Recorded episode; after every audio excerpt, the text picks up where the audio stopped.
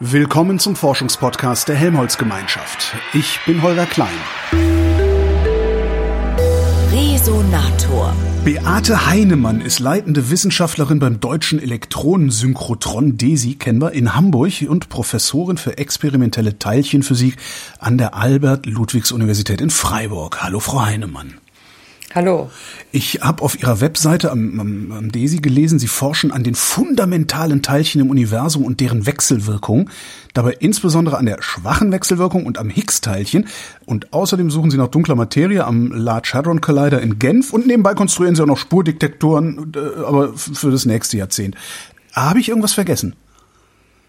Ähm, ja, da eigentlich schon. Also ja, ich habe ja, äh, also ich arbeite jetzt seit neuestem auch noch an einem neuen Experiment. Also was Sie gerade eben aufgezählt haben, das klingt nach sehr viel, aber letztlich geht das alles sehr Hand in Hand und passiert alles am Large Hadron Collider mhm. am CERN. Ähm, aber ich habe seit kurzem auch noch ein arbeite an einem neuen Experiment oder an einem Design eines neuen Experiments direkt am DESI. Aber ja. Und was ist das dann oder wie heißt das dann? Das heißt LAX-I. Da versuchen wir, da wollen wir äh, versuchen, das Vakuum besser zu verstehen. Also wow. es ist ja, ja, also das, wobei die Higgs-Forschung zielt auch darauf ab, das Vakuum besser Ach. zu verstehen. Ja, also man denkt ja als Laie letztlich, dass das Vakuum nichts ist, ja, dass das Vakuum leer ist, dass da ja, überhaupt da nichts drin ist. Bin ich die ganze Zeit von ausgegangen, obwohl ein Kollege von Ihnen schon mal gesagt hat, dass am Vakuum was faul wäre. Äh, okay, ja, genau. Aber das erstmal ist nicht so, also das klassische Vakuum ist tatsächlich nichts, dass es total leer ist. Aber in der Quantenphysik haben wir schon seit 100 Jahren letztlich verstanden, dass Vakuum eben nicht leer ist, sondern es kann die ganze Zeit, also es ist eigentlich hochdynamisch und zwar kann es die ganze Zeit passieren, dass kleine Paare von Teilchen und Antiteilchen, also Materie und Antimaterie, werden die ganze Zeit im Vakuum erzeugt, aber vernichten sich auch sofort wieder. So das Netto ist tatsächlich nichts. Aha.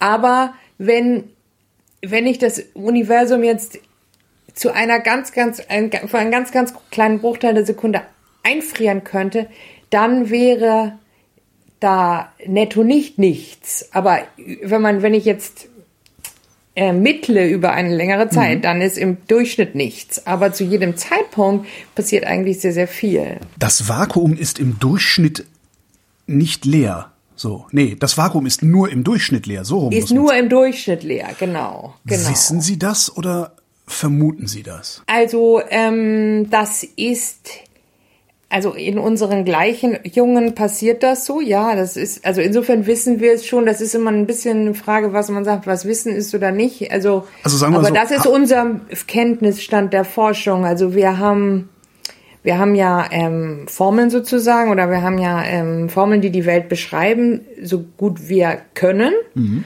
Und dann haben wir eben Experimente. Und solange diese Experimente dann mit den Formeln übereinstimmen, dann sagen wir, so ist unser Verständnis, ja.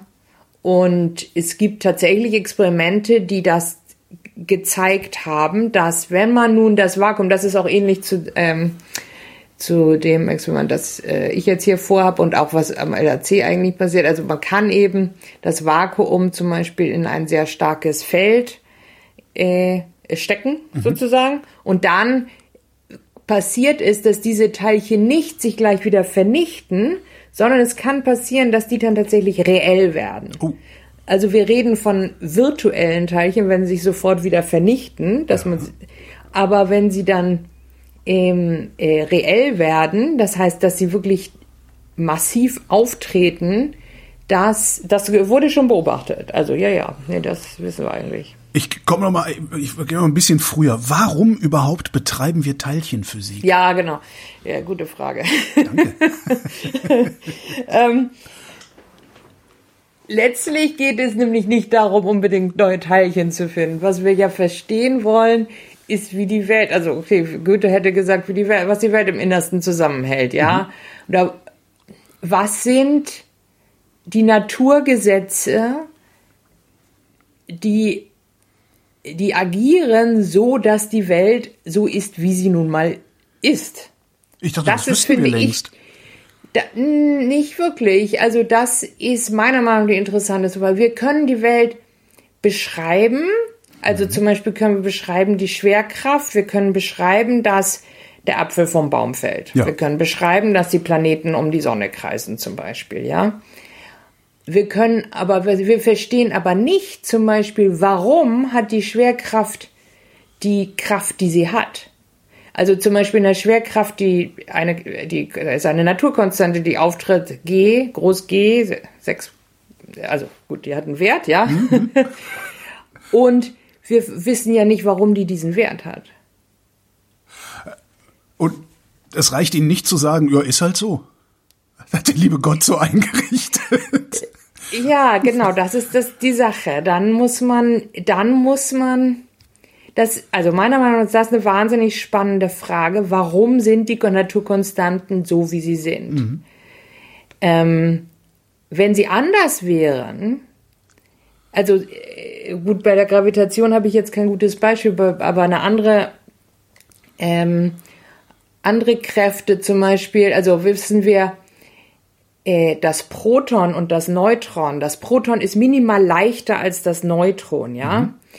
Wenn das andersrum wäre, hätte es nie Atome gegeben. Könnte es keine stabilen Atome geben. Mhm. Oder wenn die, das Elektron, die Masse 100 mal schwerer wäre, dann könnte es auch keine stabilen Atome geben. Dann wäre eben einfach alles anders und unsere Welt würde so nicht existieren, wie sie existiert. Und uns gäbe es dann auch nicht. Oder es gibt dann vielleicht was anderes, was wir nicht wir sind, sondern aber was anderes. Und die Frage ist ja, wenn man jetzt sagt, diese ganzen Zahlen sind zufällig irgendwie entstanden von einem Schöpfer oder was weiß ich, was man da für ein Modell hat, mhm. ähm, dann impliziert man ja letztlich, dass die Wahrscheinlichkeit wahnsinnig gering ist. Also wenn man sagt, okay, ich würfel jetzt mal ein Universum und jetzt habe ich da irgendwie 100 Konstanten, die verstehe ich alle nicht, die können alle einen Wert haben zwischen 0 und unendlich, dann die Wahrscheinlichkeit, dass dann das rauskommt, was, was man wirklich im Universum hat, ist dann ja, sag ich mal, unendlich klein. Verstehen ja. Sie, was ich ja, meine? Also, ja, und was ja wesentlich befriedigender wäre, ist, wenn man tatsächlich Modelle hat oder Theorien, warum diese Zahlen die Werte haben, die sie haben. Wenn man zeigen kann, dass es mathematisch oder dass es Gründe gibt, also dass es zum Beispiel Beziehungen gibt zwischen verschiedenen Naturkonstanten, ja, dass die eine immer dreimal größer ist als die andere oder so. Also wenn man da grundlegende mathematische Theorien hat, die Beziehungen erklären, dann ähm, fällt es einem ja viel leichter, die, die, die, die, die Natur so zu akzeptieren, sozusagen. Also, dass sie. Ja, ich weiß nicht, es ist halt viel schöner. Also finde ich viel schöner. Eleganter, also, meinen Sie? Ja, gut, man denkt ja nicht, also es geht ja, äh, man denkt sich ja, dass, also ich denke zumindest, es ist ist ja unwahr, also letztlich nehmen wir an, dass die Natur irgendwelchen Naturgesetzen folgt. Und ja. diese Naturgesetze, man erhofft sich dazu, zumindest, oder ich würde erhoffen und auch viele meiner Kolleginnen und Kollegen, dass die so simpel wie möglich sind. Also, ja. Genau. Und danach so, und das heißt, dass man irgendwie ein Phänomen mit möglichst wenig Parametern erklären mhm. äh, kann. Es ist, der genau. Apfel fällt in der Geschwindigkeit, weil A, B, C und aus keinem anderen Grund. Genau, also mhm. wenn man da eine Formel hat, die einen freien Term hat, dann ist das ja viel eleganter, als wenn ich da 17 Terme habe mit 23 freien Parametern sozusagen. Mhm. Ne? Genau, und das ist letztlich das Ziel. Also eine, also letztlich ist das Ziel, eine in Anführungsstrichen Weltformel zu finden, dass man wirklich von einer relativ einfachen Formel alles weitere ableiten kann.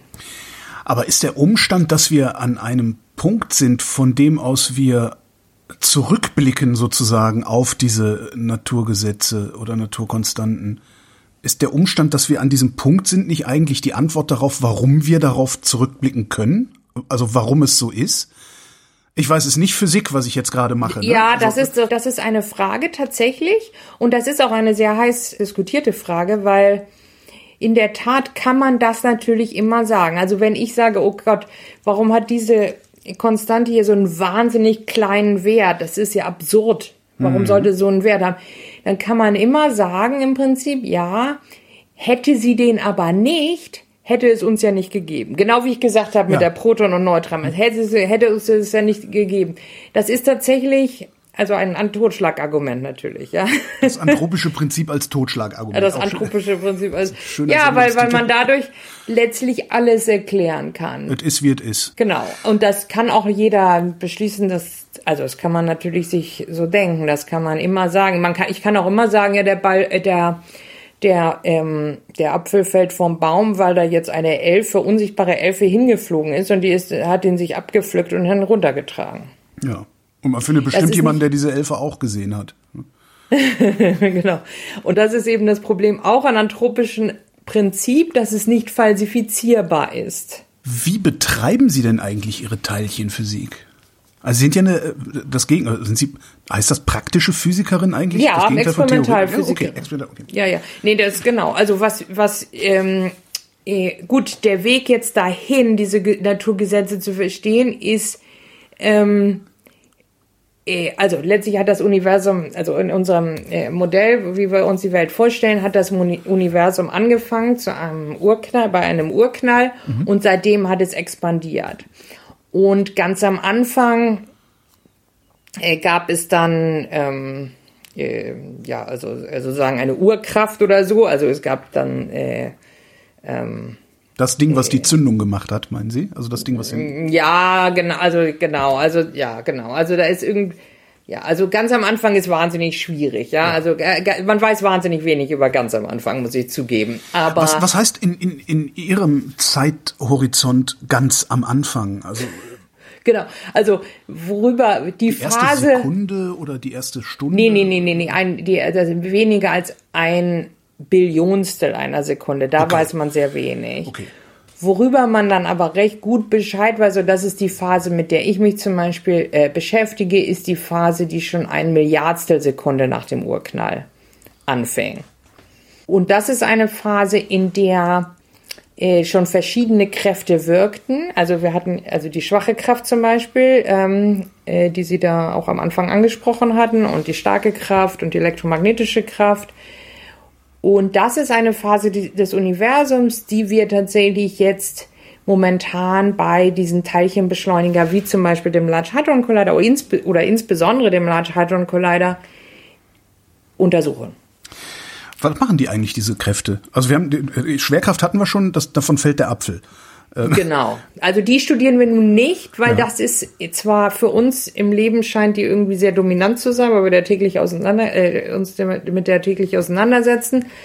Aber ähm, äh, eigentlich ist die viel, viel schwächer als die anderen Kräfte.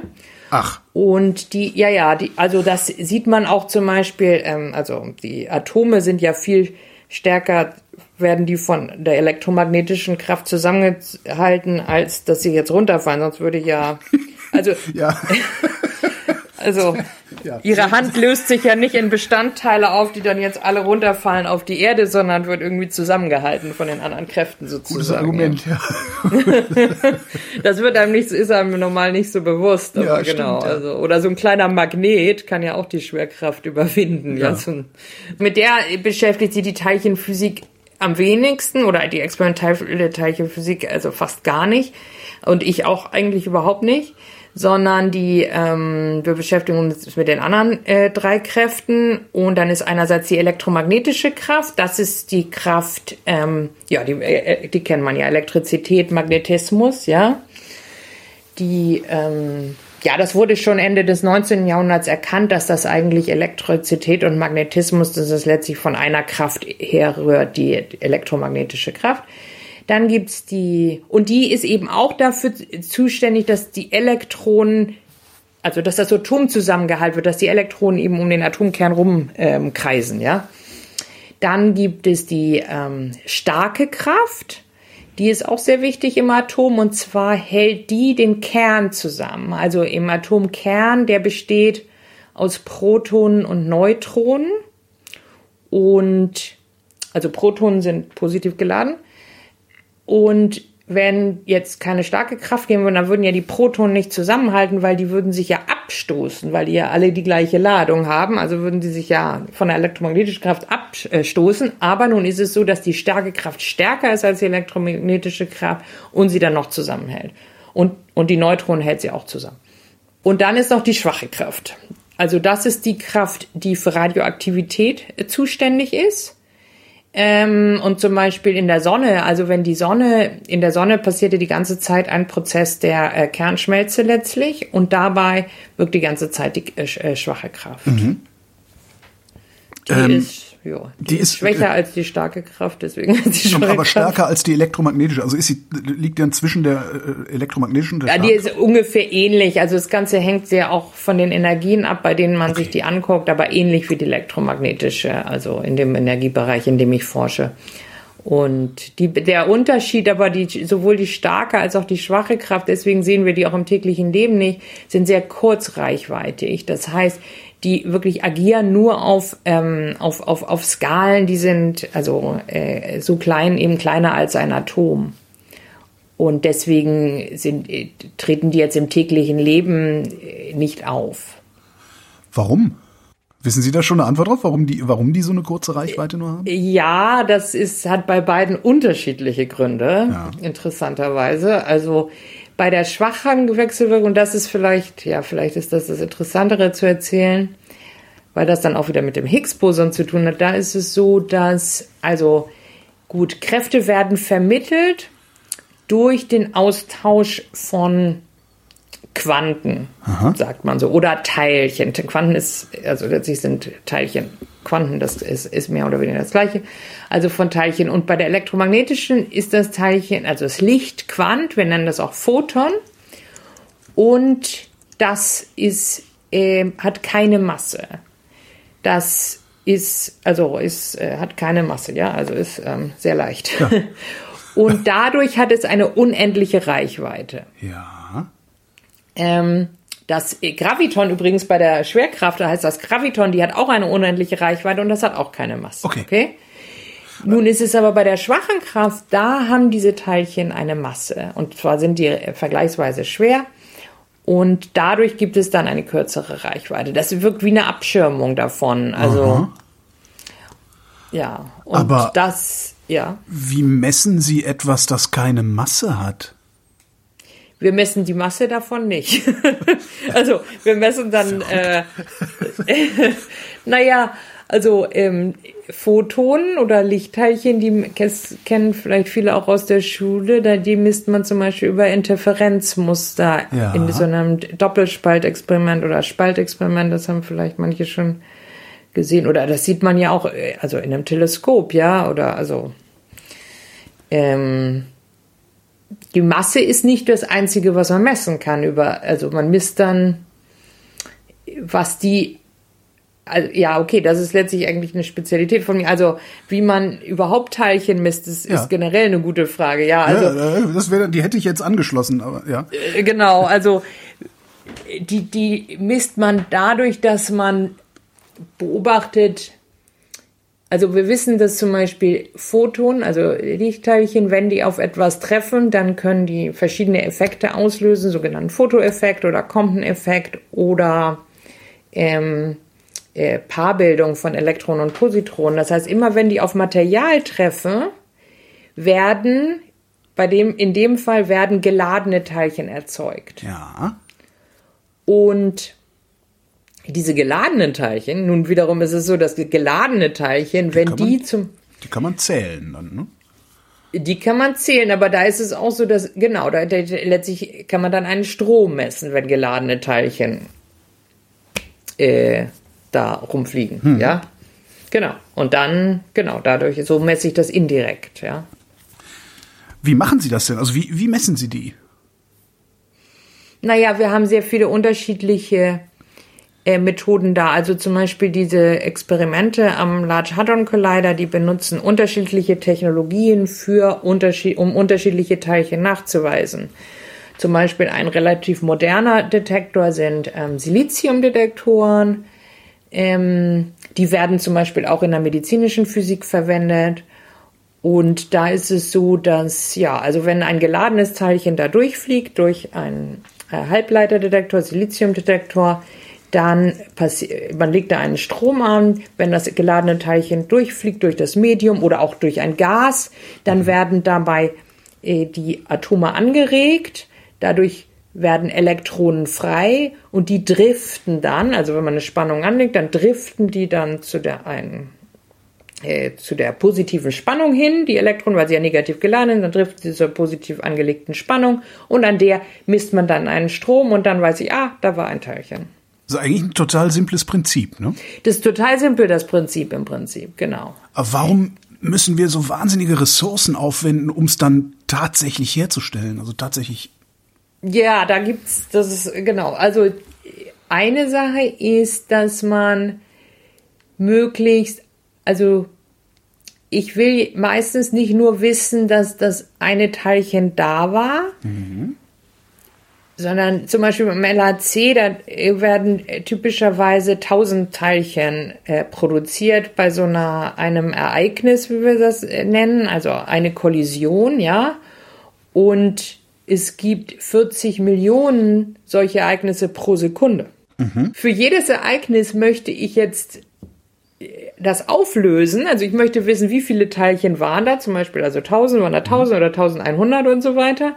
Und dann möchte ich für alle Teilchen wissen, was es genau, was auch deren Energie ist. Mhm. Und ähm, dafür stecke ich dann wiederum das ganze Experiment in ein Magnetfeld, so das geladene Teilchen, das äh, kennt man vielleicht auch noch aus der Schule von der Lorenzkraft, abgelenkt werden. Und dadurch äh, fliegen die dann nicht geradeaus, sondern kurvenförmig, mhm. ja. Und wie, wie stark die gekrümmt werden, das gibt mir dann wiederum den Impuls beziehungsweise die Energie dieses äh, Teilchens zurück, so dass ich das dann ausrechnen kann. Und dann muss ich, dafür kann ich das Teilchen aber auch nicht nur an einem Punkt messen, sondern wenn ich die Krümmung, also wenn ich das, ich will letztlich eine ganze Spur von diesem Teilchen messen. Ja. Und je größer ja, je, je, mehr Messpunkte ich habe, umso genauer kann ich das messen, ja. Mhm. Und auch je weiter, also wenn ich, wenn ich das in einem Meter oder zehn Meter, dann kann ich es halt auch genauer messen. Je größer es ist, desto genauer kann ich es letztlich auch messen. Also das ist zum Beispiel ähm, ein Grund. Ich muss das schon ziemlich genau wissen. Also wir versuchen typischerweise die Sache auf dem Level von einem Prozent oder besser zu messen. Wie, ist, da, wie sieht ja. denn Ihr Detektor dann genau aus? Also es ist ja dann nicht, also wenn ich so Detektor höre, dann habe ich immer so als, als, als Laie das Bild von so einem Chip in einer, in einer digitalen Kamera vor mir, was ja eigentlich auch ein Detektor ist. Genau. Das aber sowas haben Sie da ja nicht, oder? Ja, letztlich ein bisschen schon, aber die wir also bei, das Ganze ist so, hat so eine zylindrische Geometrie, weil ähm, ähm, also man kann sich das vorstellen, dass ähm, Strahlen von Protonen kommen von links und rechts, sage ich mal, mhm. und die treffen sich dann in der Mitte.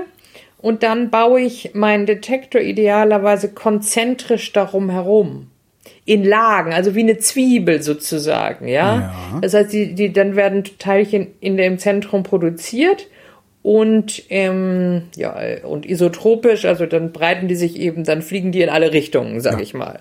Und dann will ich das möglichst hermetisch ähm, alle Teilchen entdecken, ja, also ich will dann möglichst überall mal äh, überall äh, sehen, äh, welche Teilchen wo produziert werden und deswegen muss ich das äh, genau möglichst äh, gut umschließen den Wechselwirkungspunkt. Ich muss noch Löcher haben links und rechts, weil ja die Protonen, also nicht alle Protonen wechselwirken. Also manche fliegen weiter und dann, äh, das ist, hat eine sehr hohe Energie. Also wenn die gegen meinen Detektor fliegen, dann würde der kaputt gehen. Ja, also da muss ich noch ähm, so Löcher vorne links und rechts. Deswegen hat es jetzt eine zylindrische ähm, äh, Geometrie. Das heißt, Ihr Detektor sitzt mitten in diesem Beschleunigerring? Nee.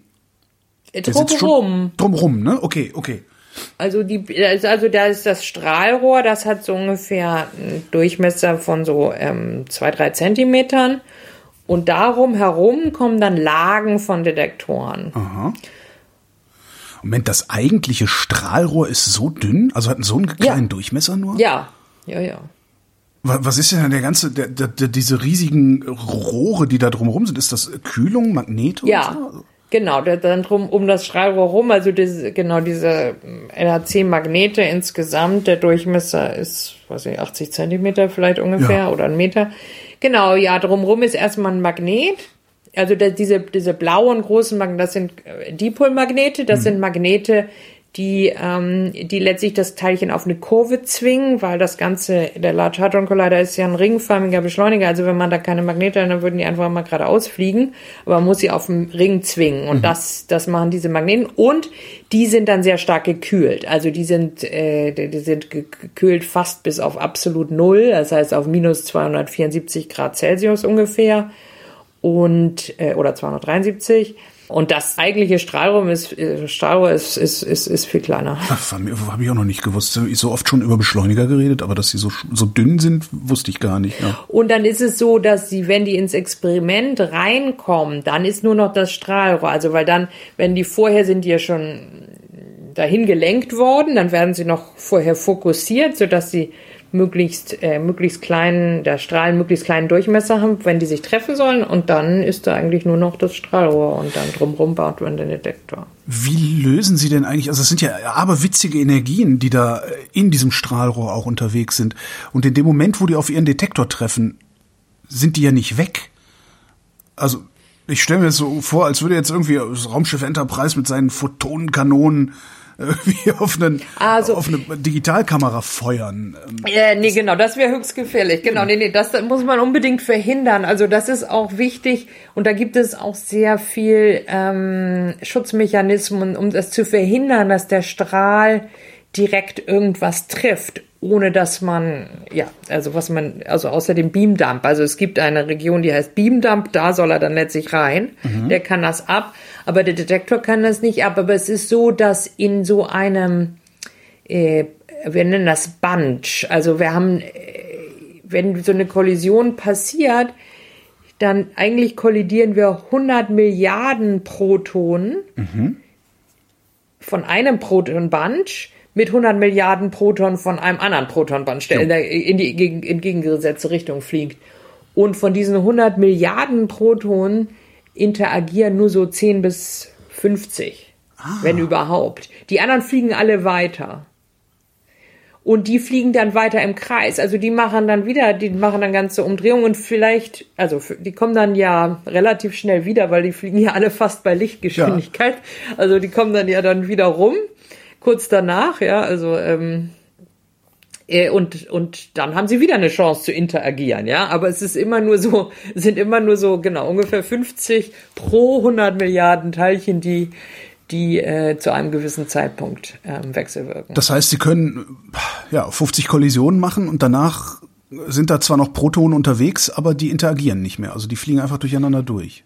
Genau, die fliegen einfach durcheinander durch und dann, genau. genau. Füllen Sie so dann im laufenden Betrieb nach oder müssen Sie den ganzen nee. Laden runterfahren, alles frisch Protonen rein, wieder hochfahren?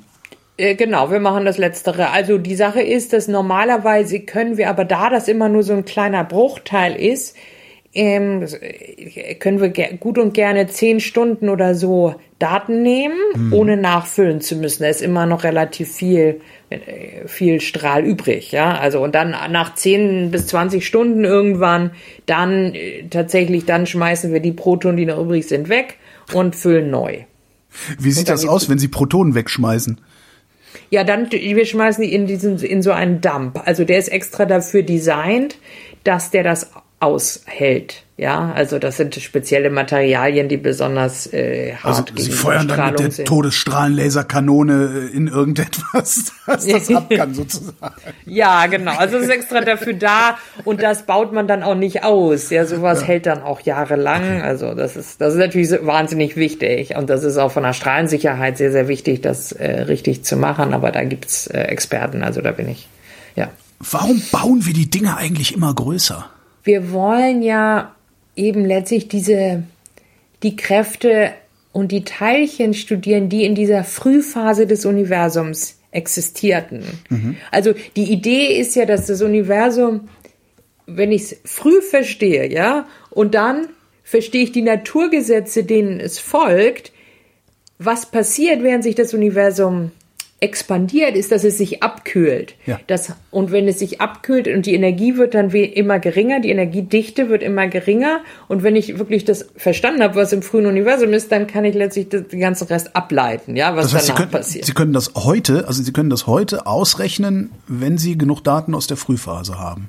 genau, genau. Wobei, Die dann auch wobei noch es, zu den Naturgesetzen passen müssen, weil Ja. wer weiß, ob es nicht noch eins gibt. Äh, Genau, und dann gibt es natürlich, also von der reinen Physik ist das theoretisch so, aber es gibt natürlich äh, auch viel Komplexität in unserer Welt. Also man kann natürlich dann nicht, also wir, äh, wir können dann nicht erklären, warum jetzt hier ein Vogel zum Beispiel aus der Evolution rausgekommen ist. Oder Intelligent. Design. Also es hat dann natürlich seine Grenzen, ja, und Klar, dann, dann es gibt natürlich dann auch viele Zufälle, die dann ja, viele komplexe Phänomene, die dann von diesen reinen physikalischen Gleichungen sich nicht her, herlassen. aber selbst Zufälle finden ja in, in Grenzen statt. Nicht? Genau, genau. Also sie dürfen zumindest die physikalischen Gesetze schon mal nicht Ja. verletzen, äh, möglichst. Ja, genau. Der Spaß, den ich da gerade gemacht habe, äh, da, vielleicht gibt's ja noch ein Naturgesetz, das noch keiner gesehen hat. Kann das passieren? Ja, ja, ja, ja. Also ja, es kann eben sehr gut sein, dass es ähm, ja, also es gibt einige Phänomene. Also warum wir das Ganze ja weitermachen, vor allem ist, weil wir auch wissen, dass unsere momentane Theorie eben nicht alles erklärt. Erstens kann es eben viele Konstante, es kann keine Beziehung zwischen verschiedenen Naturkonstanten äh, vorher sagen, gut, das kann man sagen, ist mir jetzt egal, gut, die sind vielleicht gewürfelt worden, die nimmt man mal so hin. Das ist vielleicht nicht so schlimm. Es gibt viel schlimmere Sachen. Was schlimmer ist, das ist, dass zum Beispiel unsere Theorie nicht erklären kann, warum wir überhaupt noch existieren. Und zwar sagen unsere Gleichungen, also eigentlich unser Hauptmodell vom Urknall ist, der Urknall ist äh, aus einer Singularität entstanden, aus einer mini kleinen, mini kleinen Punkt. Und zwar sind aber dann in gleichen Maßen Materie und Antimaterie entstanden.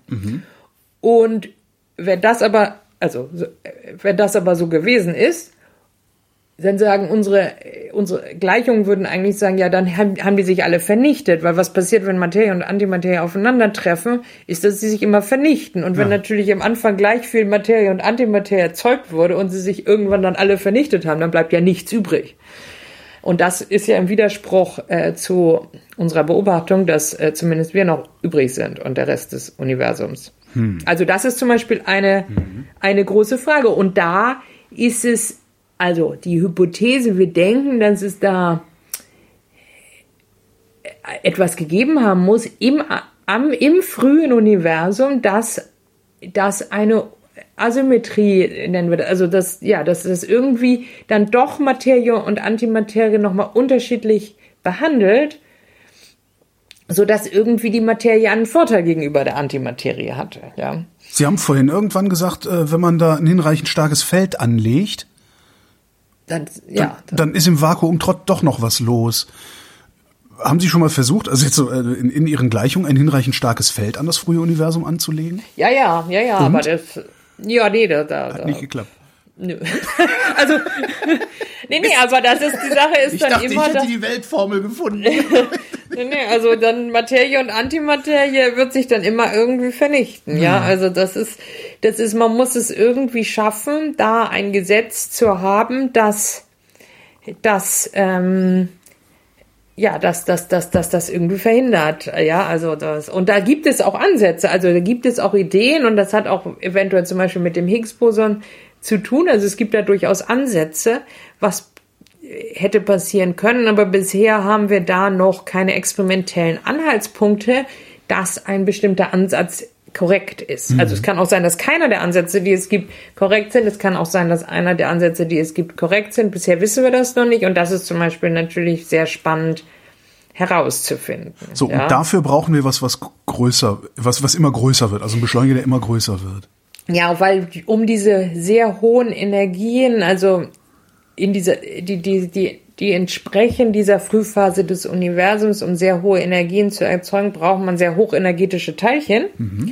Und diese hochenergetische Teilchen, die muss man, also in diesen Kreisbeschleunigern, wie ich ja vom LHC gesagt habe, da, da, da muss man die auf eine Kreisbahn zwingen. Ja.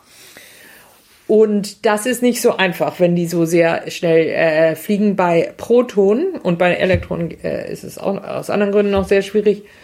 Und weil Magnete, das, da ist man limitiert von der Technologie, also die stärksten Magnete, die man überhaupt im Moment bauen kann, die reichen gerade mal aus, dass es so beim LHC klappt. Also man versucht jetzt, überlegt jetzt eine neue Generation von Beschleunigern, da hätte man dann ho hoffentlich doppelt so starke Magnete und ah. dann könnte man im gleichen Ring doppelt so hohe Energien machen, ja. Wenn man aber in größeren, also eine höhere Energie möchte, dann braucht man wieder einen größeren Ring. Also mit den alten Magneten müssen sie mehr Strecke machen sozusagen, um eine höhere genau. Energie reinzukriegen. Genau, genau, genau, genau, genau, genau, genau. Wie weit sind wir ich denn meine, von diesen neuen Magneten entfernt? Weil das klingt mir irgendwie wesentlich äh, als eine wesentlich elegantere Lösung, weil CERN, also der LHC, der steht ja schon da, da brauchen wir nur schnell die Magnete auszutauschen. Wenn wir jetzt einen Ring bauen, der doppelt so groß ist oder was auch immer, dann müssen wir erstmal äh, wieder noch ein fieses Loch buddeln. Ja, ja, ja, ja. Ja, ja, genau, ja. Ähm, ja, ja, aber diese Magnete, das ist nicht einfach. Also das ist schon äh, die Technologie, die wir haben, die ist letztlich ausgereizt. Man braucht dann eine neue Technologie und wir denken, dass das sicherlich also äh, für, für, Forschung und Entwicklung mindestens zehn Jahre braucht mhm. und dann noch industrialisiert werden muss, weil man eben auch die dann, dann braucht, also im LAC alleine sind über 1200 solche Magnete. Also sowas von der Größenordnung und das macht dann natürlich, ist industriell, das kann man nicht so mit ein paar Doktoranden machen. also das ist, das ist schon ein schwieriges Unterfangen. Also es gibt auch andere ähm, Ideen, ja, also die sind, die sind aber auch in der Forschung und Entwicklung, aber zum Beispiel ähm, wird auch hier am DESI geforscht nach sogenannten Plasma Wakefield Beschleunigern, wo man ähm, wo man die gar nicht erst auf eine Kreisbahn ja, äh, lenkt, die hm. Teilchen. Man kann ja sagen, okay, wenn ich die auf eine Kreisbahn lenken muss und dafür so starke Magnete braucht, die ich nicht habe, dann wäre es ja vielleicht besser, dass ich das äh, einfach geradeaus, dass sie geradeaus fliegen und dann einander treffen. Ja, aber wie, äh, ja, ich, ja. Ich, ich bin gerade irritiert. Ich, ich denke gerade, wenn sie, wie lang soll denn der Linearbeschleuniger dann werden? Ja, genau, da da, das ist, kommt drauf an, wie, also wenn ich eine, das kommt drauf an vom Gradienten, also wie, wie, wie, wie viel Strecke brauche ich, um es auf eine bestimmte Energie zu beschleunigen, ne?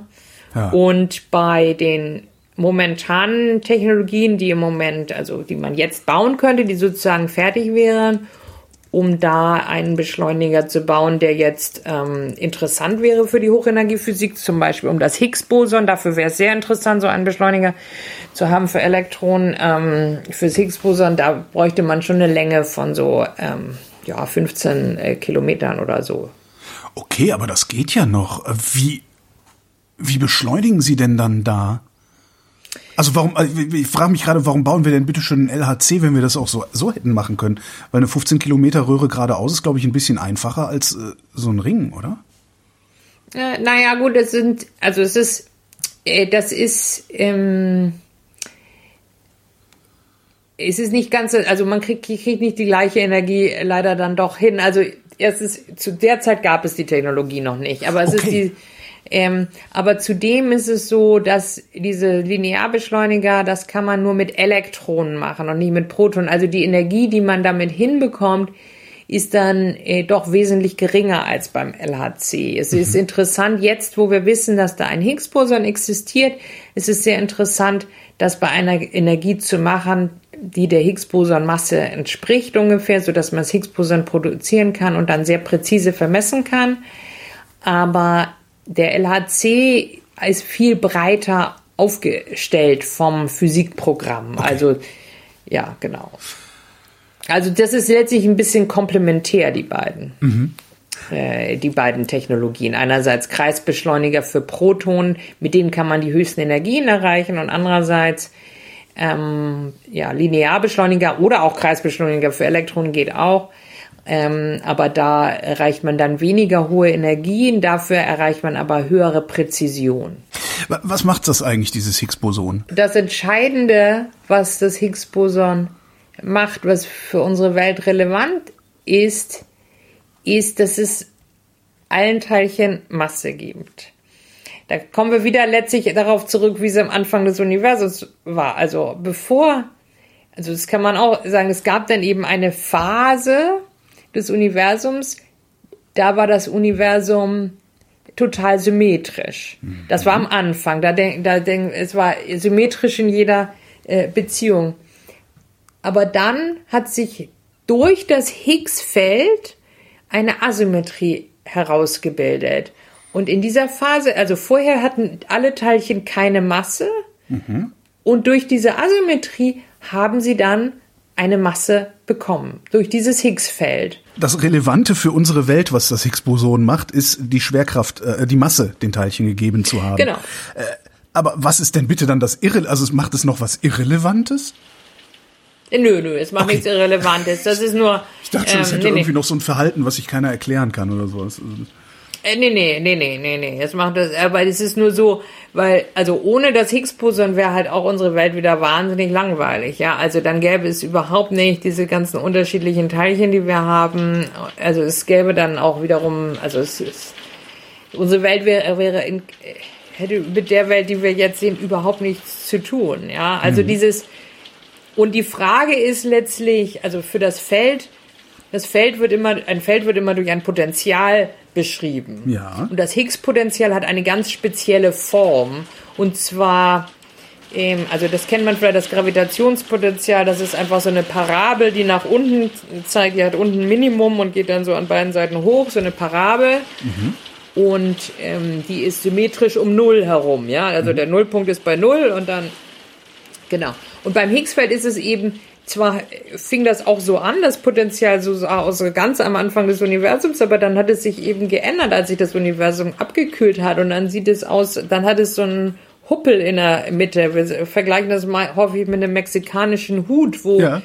wo ja genau bei Null ist sozusagen die Spitze des Hutes und dann hat's ähm, das Minimum der Kurve, wenn man sich so an diese Kurvendiskussion oder so erinnert aus der Schule. Also das Minimum ist eben nicht bei Null, sondern links und rechts, ja. Also, mhm. Genau. Und das hat, das hat den, ähm, den Effekt, dass, äh, dass, dass, dass, dass die elektroschwache Symmetrie gebrochen ist und dadurch ähm, kriegen diese ganzen Teilchen Masse. Also, ja. Also der Sombrero, äh, die Krempe des Sombreros ist an einer Seite ein bisschen länger. Äh, genau, ja, genau, genau, genau. Vielleicht, ja. Lost in Metaphers, ja. Äh, und dann ist es aber, genau, aber wie jetzt genau dieses Potenzial aussieht, also was ich jetzt beschrieben habe, ist unser Verständnis von der Theorie wieder, also von unserer einfachsten Theorie, wie das mhm. Potenzial aussieht. Aber das haben wir noch nicht gemessen. Und das ist zum Beispiel auch eins der ganz großen Ziele jetzt ähm, am LHC in den nächsten 20 Jahren noch oder dann eben auch an einem Zukunftsbeschleuniger, ähm, erste Messungen zu machen von dem Potenzial an sich.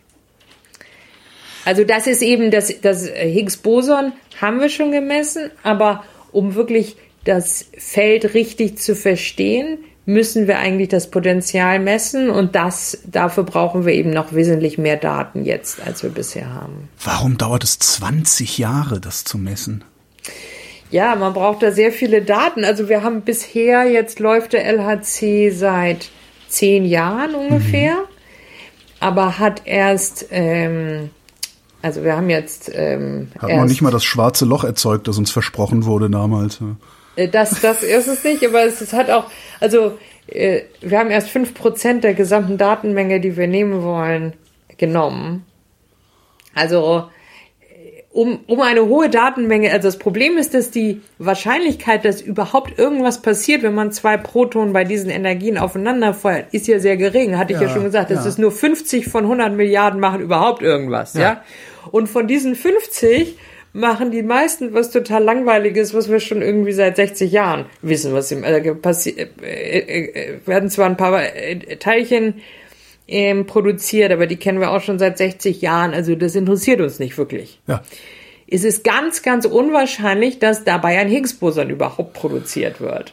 Also in typischerweise in einem Jahr werden ein paar hundert Higgs-Bosonen, die wir auch noch entdecken können, ja, mhm. die wir, die wir messen können, produziert. Obwohl wir also äh, Trillionen von Kollisionen haben, ja, das sind nur ein paar hundert. Und was wir, um das Higgs-Potential zu messen, müssen wir aber äh, nicht nur ein Higgs-Boson produzieren, sondern zwei gleichzeitig. Also das geht auch, aber die Wahrscheinlichkeit dafür ist noch mal viel geringer. Und einfangen können sie nicht, ne? ja, ja, also gut, wir fangen die ja letztlich dann ein. Also wir müssen sie dann eben müssen eben sehr viele Daten produzieren und die dann rausfiltern aus Ja. dem. Also, und da haben wir verschiedene Möglichkeiten. Also wir versuchen, wir können die, sie produzieren so viele Daten, die können wir gar nicht alle zur Disk schreiben sozusagen, sondern wir haben da schon mal sehr, sehr schnelle Filtermechanismen, dass wir von den 40 Milliarden pro Sekunde schreiben wir überhaupt erstmal nur 1000 sowieso überhaupt erstmal auf, äh, auf eine Disk, ja, also. Und genau, und dann, aber das sind immer noch sehr viele, 1000 pro Sekunde und es gibt ja viele Sekunden im Jahr, sag ich mal, dann muss man die, und da haben wir dann Algorithmen, da benutzen wir dann auch zum Teil ähm, künstliche Intelligenz oder so, um wirklich die teilweise sehr raren Prozesse, wie zum Beispiel die Produktion von zwei Higgs-Bosonen aus, aus diesen Unmengen von Daten raus, rauszufiltern. Wie oft passiert das, dass zwei erzeugt werden? Ja, das passiert also im Moment, glaube ich, nur so ungefähr einmal pro Jahr oder Wow. so. Okay, ja, dann kann ich verstehen, dass das 20 Jahre dauert, ja. Aber nee, aber deswegen, was wir jetzt machen, was, also deswegen, da arbeite ich auch an, zum Beispiel, arbeiten wir eben auch an einer, ähm, an einer, am Bau von neuen Detektoren. Also wir, äh, das würde tatsächlich jetzt mit der momentanen Konfiguration vom LHC sehr, sehr lange dauern. Zu lange, ja. Da würde es eigentlich 100 Jahre dauern, bis wir da genug Daten hätten. Und deswegen verbessern wir jetzt, verändern wir jetzt die Konfiguration. Also wir verbessern das, dass wir, dass wir noch wesentlich die, die Protonstrahlen noch viel besser fokussieren, so dass statt, dass wir sowas wie im Durchschnitt 30 bis 50 Kollisionen pro, äh, wenn die zwei Protonbandsche aufeinandertreffen, dass wir stattdessen so 200 im Durchschnitt haben. Weil die Protonen alle dichter beieinander sitzen Genau, und nicht mehr genau. so durch, durcheinander durchfliegen Genau, können. Mhm. genau, genau.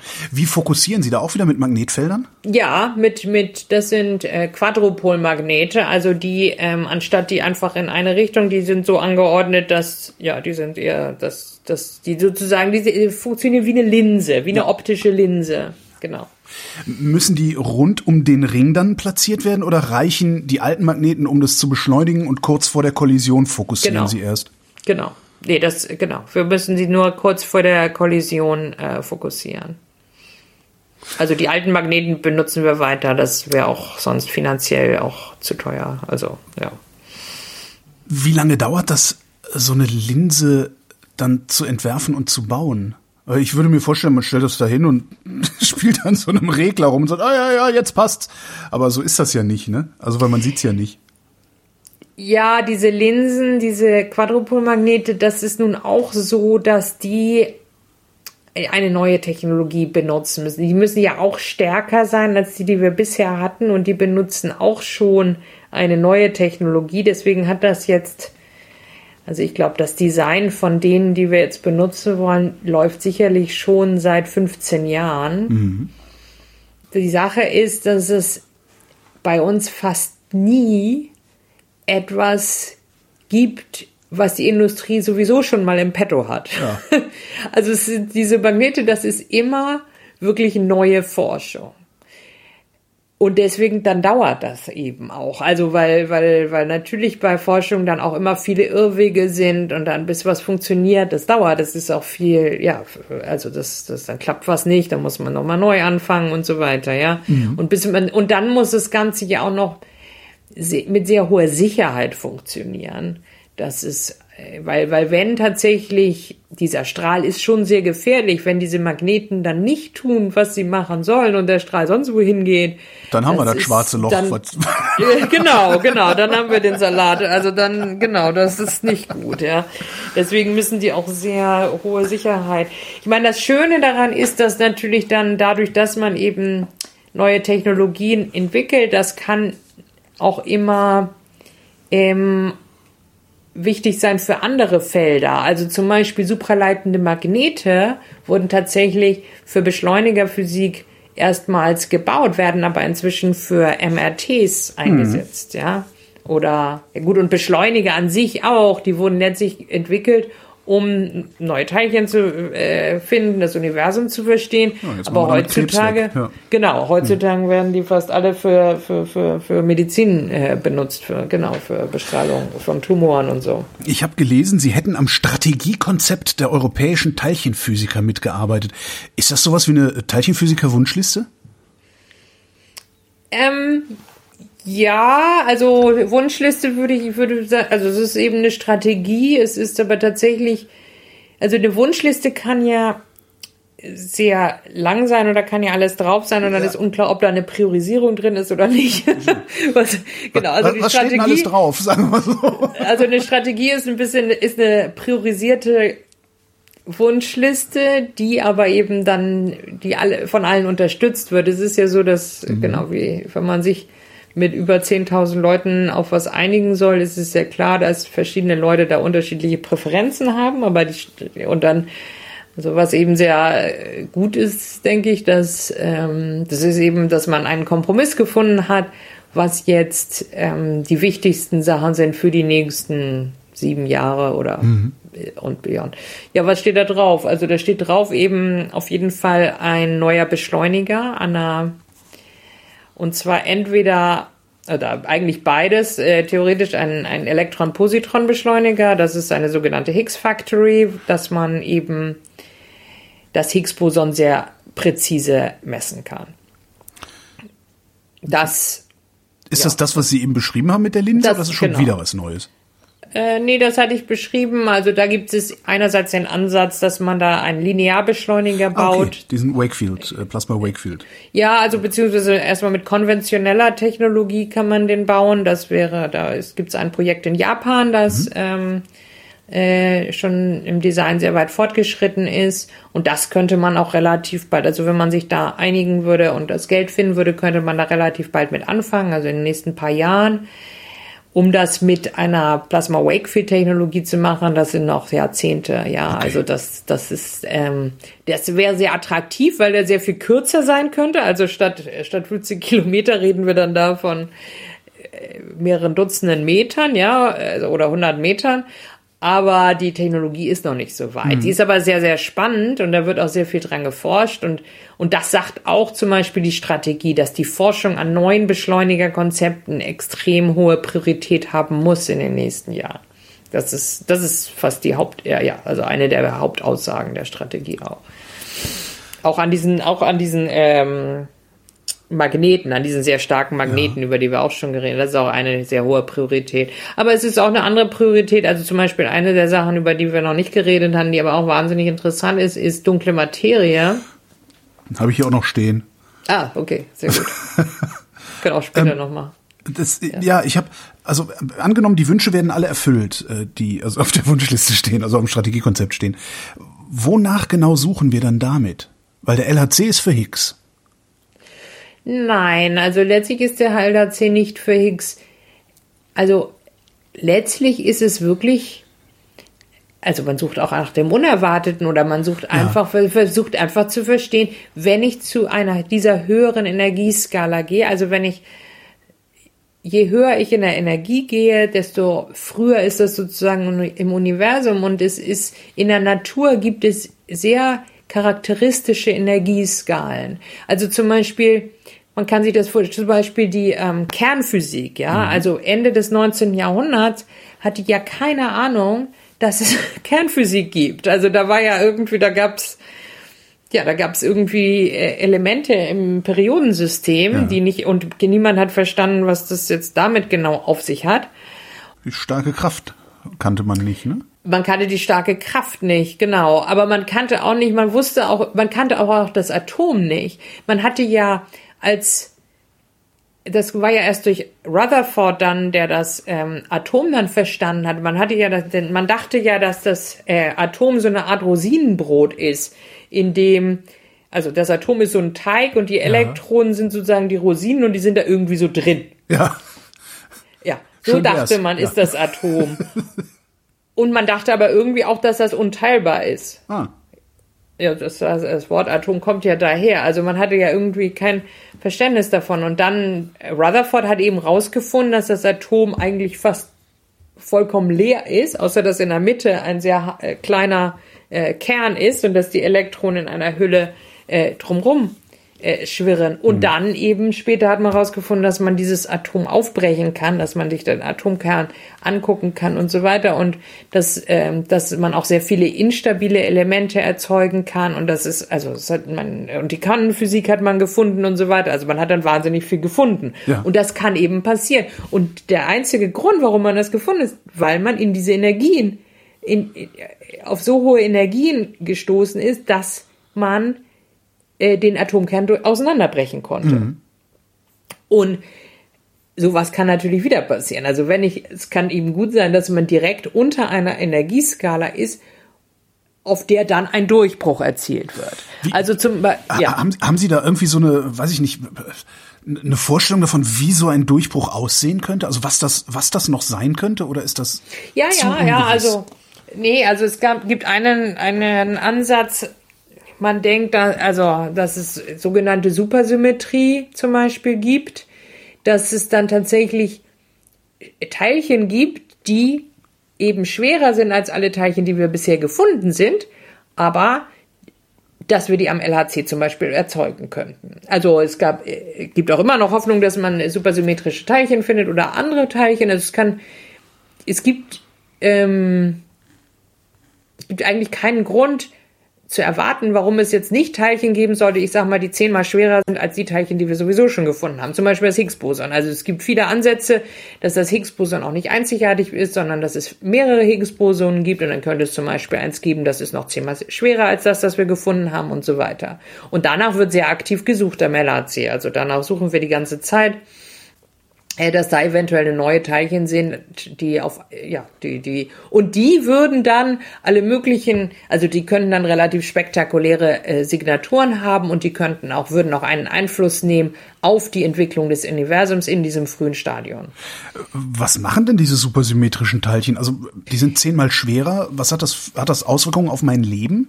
Sagen wir mal ähm, so. Oder bleibt das auch wieder im Atomkern? Ja, also die, ähm, ja, die sind nicht unbedingt, also die können auch hundertmal schwerer sein oder, ja. also äh, ja, die hätten theoretisch auch genauso schwer sein können wie die, die wir kennen, aber dann hätten wir sie schon gefunden. Deswegen wissen wir nur, dass sie, wenn sie existieren, schwerer sind, aber wie viel schwerer wissen wir nicht. Was die machen, ist, die, die sind instabil. Die, also deswegen, wir würden die im, im normalen Leben treten die dann wiederum nicht auf und die würden tatsächlich jetzt also ja, bei normalen Reaktionen heutzutage keine Rolle mehr spielen. Mhm. Sie würden eben nur bei sehr, sehr hohen Energien, weil die Sache ist, solche schwere Teilchen spielen nur eine Rolle, ähm, wenn die Energien vergleichbar sind mit den Massen äh, von den Teilchen, die man sich anguckt. Also wenn ich eine sehr, sehr geringe Energie habe, dann kann ich nicht ähm, Massen studieren, die äh, eine viel höhere, also einer viel höheren Energie entsprechen. Also E gleich mc Quadrat. Also wenn ich, wenn, äh, ja, das muss, also äh, ja, also das ist, da sieht man das einfach nicht. Ja, mhm. dann, dann hat man keine Sensitivität darauf. Ähm, genau. Also was ein bisschen, das ist ein bisschen äh, un, unintuitiv, ne? Weil eigentlich würde ich ja nicht erwarten, dass ich mehr Energie aufwende, um was Schwereres zu sehen, sondern eigentlich mehr Energie aufwende, um was Kleineres zu sehen. Mm, Oder? Also, also ist so, ab, mh, naja, aber wenn also ich, ich nehme ein Lichtmikroskop und sehe sehe damit äh, bestimmte bestimmte Größen und äh, wenn ich dann äh, ja mehr Energie reinpumpe, dass ich dann irgendwie ein ein Laser äh, mir nehme, äh, also hochenergetisches yeah. Licht, um was anzugucken, sehe ich kleinere Strukturen. Ja. Aber wie komme ich von da auf die Masse? Naja, die Masse ist einfach, ich brauche ja erstmal eine Energie, um dieses Teilchen überhaupt zu erzeugen. Also es ist ja erstmal. Ah, ja, okay. Ja. Jetzt habe ich's. Okay. Mhm. Ja. ja, okay. Aber das ist also der Grund, warum wir annehmen, dass diese supersymmetrischen Teilchen hätten dann zum Beispiel ähm, im frühen Universum äh, zum Beispiel, also was, was, was eine Konsequenz sein könnte, wenn die existieren, ist, wir glauben, dass die zum Beispiel äh, dunkle Materie also dass dunkle Materie zum Beispiel ein supersymmetrisches Teilchen ist. Und das wäre zum Beispiel, das ist das einzige dann, das stabil ist von all den normalen supersymmetrischen Teilchen, die zerfallen. Also die sind instabil und zerfallen in normale Teilchen plus dieses eine äh, äh, Teilchen, äh, dieses eine supersymmetrische stabile Teilchen, das ähm, übrig bleibt. Und das könnte dann die dunkle Materie sein. Okay, Materie. Und das wäre wahnsinnig interessant, weil die dunkle Materie, ja, also die dunkle Materie, äh, es gibt ja sehr viel dunkle Materie im ja. Universum, also fünfmal mehr als, als ähm, normale Materie. Und, und das, ähm, ja, und, und, und wenn man jetzt annimmt, dass diese dunkle Materie im Universum ein Teilchen ist, muss es nicht, aber ist eine sehr gute Möglichkeit. Dann braucht man jetzt ein Teilchen, das das sein könnte. Und davon passt eigentlich die, die wir schon kennen, passen da eigentlich alle nicht. Und da bräuchte man eigentlich ein neues. Und so ein supersymmetrisches, das wir nennen das WIMP, Weakly Interacting Massive Particle, ist einer der sehr guten Kandidaten dafür.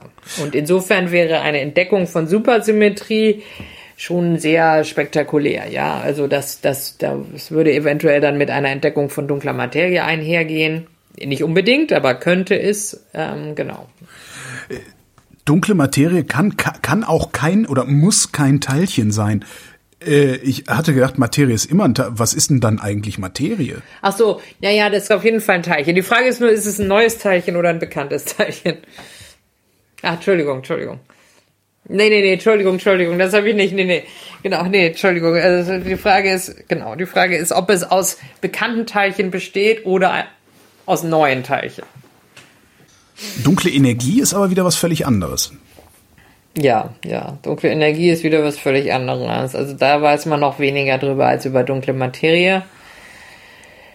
Also da weiß man nur, also was dunkle Materie letztlich macht im mhm. Universum, ähm, einerseits beeinflusst es, wie sich ähm, Sterne um Galaxien rumbewegen. Da hat man es auch erst gesehen, dass sich die Sterne nicht um Galaxien rumbewegen mit der Geschwindigkeit, die man erwarten würde, wenn, wenn die gesamte Energie, äh, die gesamte Masse sozusagen in Sternen wäre. Mhm. Aber die andere Sache, die es macht, das Universum durch dunkle Materie breitet sich das Universum langsamer aus, als man es sonst erwarten würde, weil das, die Schwerkraft ist ja eine anziehende Kraft. Das ja. heißt, wenn je mehr Masse im Universum ist, desto langsamer breitet sich das äh, Universum aus. Ja. Weil es eben sich zusammenzieht durch die Materie. Also je mehr dunkle Materie es gibt oder je mehr Materie überhaupt, desto langsamer breitet es sich aus. Und die dunkle Energie, die stößt es auseinander. Also die, die wirkt entgegengesetzt zur dunklen Materie sozusagen, sondern die beschleunigt den, das Auseinanderstoben der Galaxien sozusagen. Okay, das heißt, wenn Sie die dunkle Materie gefunden haben, dann erst können Sie auch sagen, welche Energie eigentlich gegen diese Materie wirkt? Äh, nicht wirklich, weil das ist ja dann die Frage, die andere Frage ist, wie man das überhaupt auseinanderhalten kann. Es ist nicht so, dass beide exakt den gleichen Effekt zu allen Zeiten haben. Ja. Also jetzt im Moment haben, sind beide ungefähr gleich stark. Das heißt, die Anziehungskraft der Materie und die Abstoßungskraft der Energie jetzt zu diesem, im Moment sind die ungefähr gleich stark. Am Anfang des Universums war aber die dunkle Materie hat bei weitem überwiegt und die dunkle Energie hat noch keine Rolle gespielt. Mhm. Das heißt, in der Evolution des Universums, also man kann die schon auseinanderhalten. Also, also nee, nee, das, ich würde nicht sagen, dass man jetzt erst verstehen muss, was dunkle Materie ist, um dunkle Energie zu verstehen. Das, also das Problem bei dunkler Energie ist, dass man da viel weniger Ansätze hat, was es überhaupt sein könnte. Also das Higgs-Feld ist letztlich eine Art dunkle Energie aber quantitativ, also qualitativ kommt das hin, weil es eben ein Hintergrundfeld ist, das, das diesen Effekt hat, aber äh, quantitativ passt es überhaupt nicht. Also es ist viel, viel, viel zu groß. Die, der, der, der Druck sozusagen, den das Higgs-Feld entwickelt, ist viel, viel, viel, viel größer als die dunkle Energie, die man misst. Also das kann man überhaupt nicht in Einklang bringen. Und mhm. ja, das ist, äh, ja. Was ist ein Hintergrundfeld? Oder was ist das Gegenteil, ein Vordergrundfeld? Nee, es ist ein Feld. Wegbügel. ein Feld, ein Feld, ein Feld. Wir haben jetzt die ganze Zeit, denke ich, haben wir über äh, praktische Physik geredet. Brauchen Sie eigentlich die TheoretikerInnen für Ihre Arbeit oder sagen Sie, nee, macht ihr mal eure theoretische Physik, wir haben für die nächsten 150 Jahre genug mit Magneten und äh, Strahlen zu tun? Nee, nee, wir, ja, nee, wir brauchen die Theoretiker sehr, sehr äh, stark. Also, ähm, vor allem, also praktisch brauche ich die als Experimentalphysikerin hauptsächlich dafür, dass sie auch neue Ideen entwickeln, was für Teilchen es zum Beispiel geben könnte, am, äh, die wir am LHC finden hm. könnten, ja. Also es ist eben so, dass wir am LHC eben sehr, sehr, sehr viele Ereignisse, die wir, also auch supersymmetrische Teilchen oder irgendwelche anderen neuen Teilchen, die werden auf jeden Fall in einer sehr geringen Rate pro, äh, produziert. Und die sehen auch teilweise nicht sehr viel anders aus als andere äh, Prozesse, die ständig passieren. Ja. Das heißt, wir sind teilweise gucken wir nach sehr subtilen Unterschieden zwischen den Prozessen, die wir sowieso die ganze Zeit produzieren und die wir schon kennen und auch ausrechnen können und neuartigen Prozessen. Und um optimieren zu können, wie wir jetzt danach gucken, da brauchen wir und auch um Ideen zu bekommen, wonach wir jetzt am besten gucken. Also es kann äh, da ähm, da zum Beispiel, das ist eine Sache, wo wir Theoretiker brauchen. Eine andere Sache ist natürlich überhaupt auszurechnen.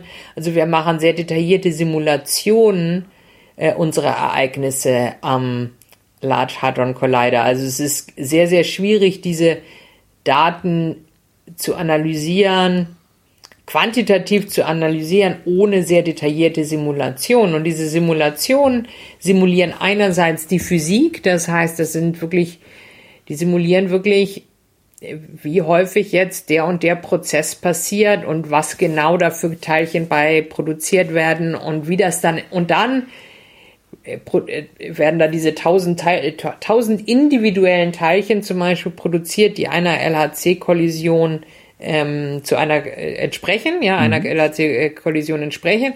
Und dann simulieren wir dann auch noch, wie nun diese Teilchen genau mit dem Detektor interagieren, so dass ich dann ein Signal bekomme, das ich dann prozessiere äh, über Algorithmen, um dann wirklich zu rekonstruieren, was eigentlich passiert ist. Mhm. Und um diese Physikprozesse überhaupt zu simulieren, das ist auch, äh, wo wir die Theoretiker sehr stark brauchen. Also also die brauchen wir sehr. Und warum sind Sie Praktikerin geworden? Ja, weil, also. Ja, Jetzt wird's persönlich hier.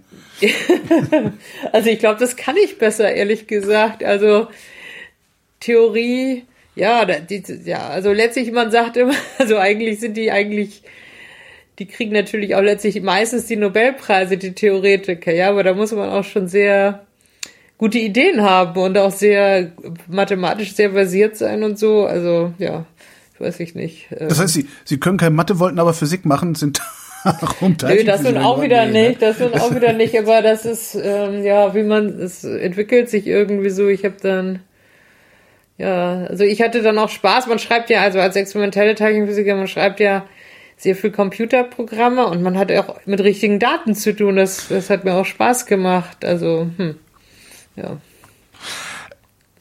Weiß ich nicht mehr genau. Warum sind Sie denn überhaupt in die Physik? Also oder ja. andersrum gefragt, was wäre aus Ihnen geworden, wenn Sie nicht Teilchenphysikerin geworden wären? Ja, gute, ja. Gut, ich meine, ich war schon in der Schule, hatte ich viel Spaß an Mathe vor allem. Also Mathematik hat mir immer großen Spaß gemacht und ich hatte dann auch Physik-Leistungskurs, hatte man damals. Ähm, mhm. Genau. Und ja, ich hatte dann auch gedacht, also man kann sich natürlich als Schüler oder Schülerin schlecht vorstellen, was eigentlich ein Physiker macht. Also ich hatte auch keine Physiker in der Verwandtschaft oder also privat kannte ich niemanden. Und dann dachte ich auch, vielleicht mache ich Elektrotechnik oder irgendwie sowas, mhm. aber ich, ich hatte dann mal so ein Praktikum gemacht und das hat mir dann doch nicht gefallen und ja, dann dachte ich, okay, ich probiere das mal mit Physik, weil ich es einfach gern gemacht habe. Und Mathematik war mir dann doch etwas zu abstrakt. Ja. Also, genau. Und die Physik war eben dann doch realitätsnäher und es schien mir dann auch, dass man damit wahrscheinlich dann doch eine Menge machen kann. Ähm, und in der Physik selber, also ehrlich gesagt, was mich fast am meisten an der Physik vielleicht angezogen hat, auch im Vergleich zur Biologie oder Chemie ist, es schien mir am einfachsten, weil, und das finde ich auch heute noch, also wenn ich jetzt auch jetzt äh, mich also nicht wirklich professionell, aber wir sind ja alle so äh, Laien-Virologen oder so. Also man versucht ja dann auch als Wissenschaftlerin das zu versuchen zu verstehen, wie dieses Virus dann und Spike-Protein und was weiß ich. Aber das sind natürlich unglaublich komplexe Prozesse, die man nicht wirklich von ersten Prinzipien ausrechnen kann, ja. Und das ist ja bei der Chemie auch so, dass es wirklich und auch bei bei Physik, bei viel, in vielen äh, ähm, ähm, vielen Gebieten der Physik ist es auch so, also oder wenn ich mir die Klimaforschung angucke, ja, das sind unglaublich komplexe Vielkörperprozesse, die, die nicht leicht, also die man nicht analytisch äh, gut ausrechnen kann. Also das sind immer wahnsinnig komplexe Modelle. Und das empfand ich immer als Vorteil der Physik, dass man im Prinzip alles ausrechnen kann. Bei Mathematik natürlich noch mehr. Da ist immer die Frage nur, was will man eigentlich ausrechnen? Also bei Physik sozusagen war es für mich, glaube ich, die beste aller Welten, weil einerseits ist es eben sehr rigoros und mhm. man kann tatsächlich Sachen von ersten Prinzipien ableiten und ausrechnen und andererseits hat man aber auch ein klares Ziel, was man ausrechnen will, äh, weil man will ja versuchen, wie die also rauszurechnen, wie die Funktio äh, Natur funktioniert oder ja. der schiefe Wurf oder was auch immer man da gerade als Problem hat. Also man hat irgendwie handfeste Probleme, die man, auf die man dann Mathematik ähm, anwendet und die, genau, und, und das, äh, ja, ja.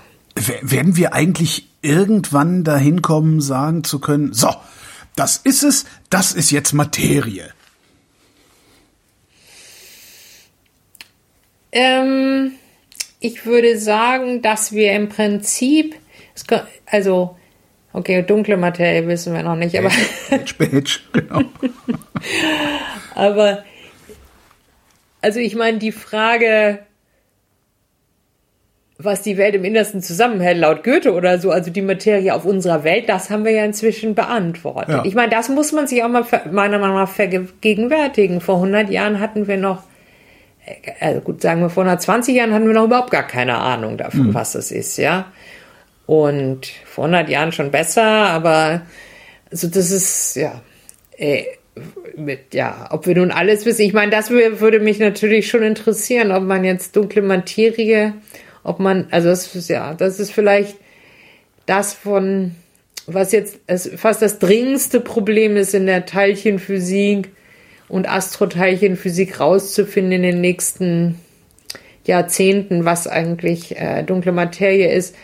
Aber ob wir es je wissen, ich weiß nicht. Man braucht schon einen langen Atem in dem Geschäft. Also, also ja. Äh, und angenommen, Sie hätten dann die dunkle Materie irgendwann gefunden, könnte es Ihnen passieren, dass sich dann die Frage stellt, woraus die denn dann eigentlich besteht im Einzelnen? Oder ist, wenn Sie die dunkle Materie finden, also wenn Sie ein Teilchen finden, das die dunkle Materie ist, ist das, das dann die dunkle Materie oder gibt es da dann noch kleinere Teilchen drin? Das weiß man nicht, das weiß man nicht. Man, das ist letztlich die, ja, das ist, das ist, das, also wir werden nie den, nie experimentell wirklich das alles rausfinden, weil es also zumindest nicht in irgendeiner Zeitspanne, die jetzt irgendeiner äh, Zeitspanne eines normalen Lebens äh, äh, korrespondiert. Also es ist sehr, sehr schwierig. Letztlich die Skala, die Energieskala, die wirklich dann ultimativ interessant ist, ist ja, ist die Skala, wo dann auch wiederum die Schwerkraft und die anderen Kräfte gleich stark sind.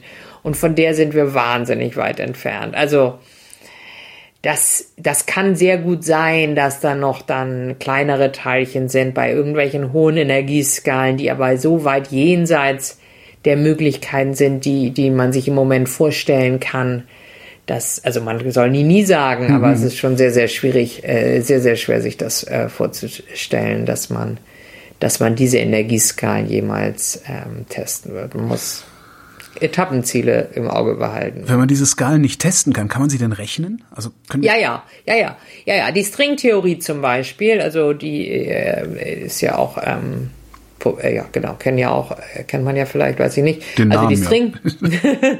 die Stringtheorie beschäftigt sich genau damit, mit den bei diesen sehr hohen Energien, das nennen wir die Planck-Skala, mhm. wo eben die Schwerkraft und die anderen Kräfte gleich stark sind. Das Problem ist eben, eines der grundlegendsten Probleme der äh, modernen Physik ist auch, dass man die Gravitation und die anderen Kräfte, also die Gravitation und die Quantenphysik nicht in Einklang bringen kann. Das hat schon Einstein ähm, nicht gefallen. und dass äh, die Stringtheorie ist ein Ansatz, um das zu lösen. Ja.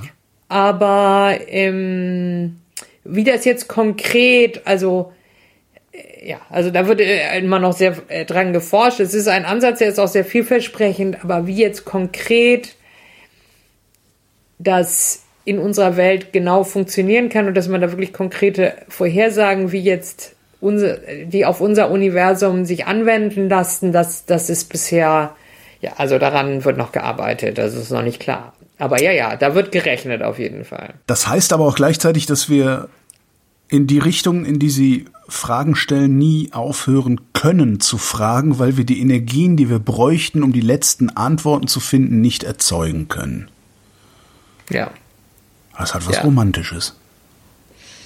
Ja, ja, ja, das ist, das ist, nun ist es so, genau, natürlich hat jede Generation dann die Fragen, ja, man hat, also, äh, ja, also man muss sich, ich denke, man muss sich da einfach weiterhangeln in der Forschung. Das ist ja, es ist ja auch klar, dass Aristoteles sich nie gefragt hat, gibt es ein Higgs-Boson, ja, also Fragen tauchen dann auch wieder neu auf. Je mehr man lernt, also immer wenn man was lernt, dann kommen dann entstehen neue Fragen. Es ist, glaube ich, nicht nur bei uns so. Ich glaube, das ist ganz generell, äh, ganz äh, generell so. Also, dass, dass, dass, dass, dass, dass man dadurch, dass man irgendwas gelernt hat, kann man dann eigentlich noch bessere Fragen stellen. Gibt es irgendwie so das eine Ding, ähm, von dem Sie noch nichts wussten oder von dem wir als, als Menschheit noch nichts wussten oder geahnt haben, als Sie angefangen haben mit der Physik äh, und das wir jetzt wissen? Naja, die dunkle Energie, also das war wirklich eine enorme Überraschung. Also das wurde 1998 entdeckt von Physikern in Berkeley. Ich habe da lange gearbeitet und ich kenne ihn auch persönlich. Also den einen, der dann auch einen Nobelpreis bekommen hat.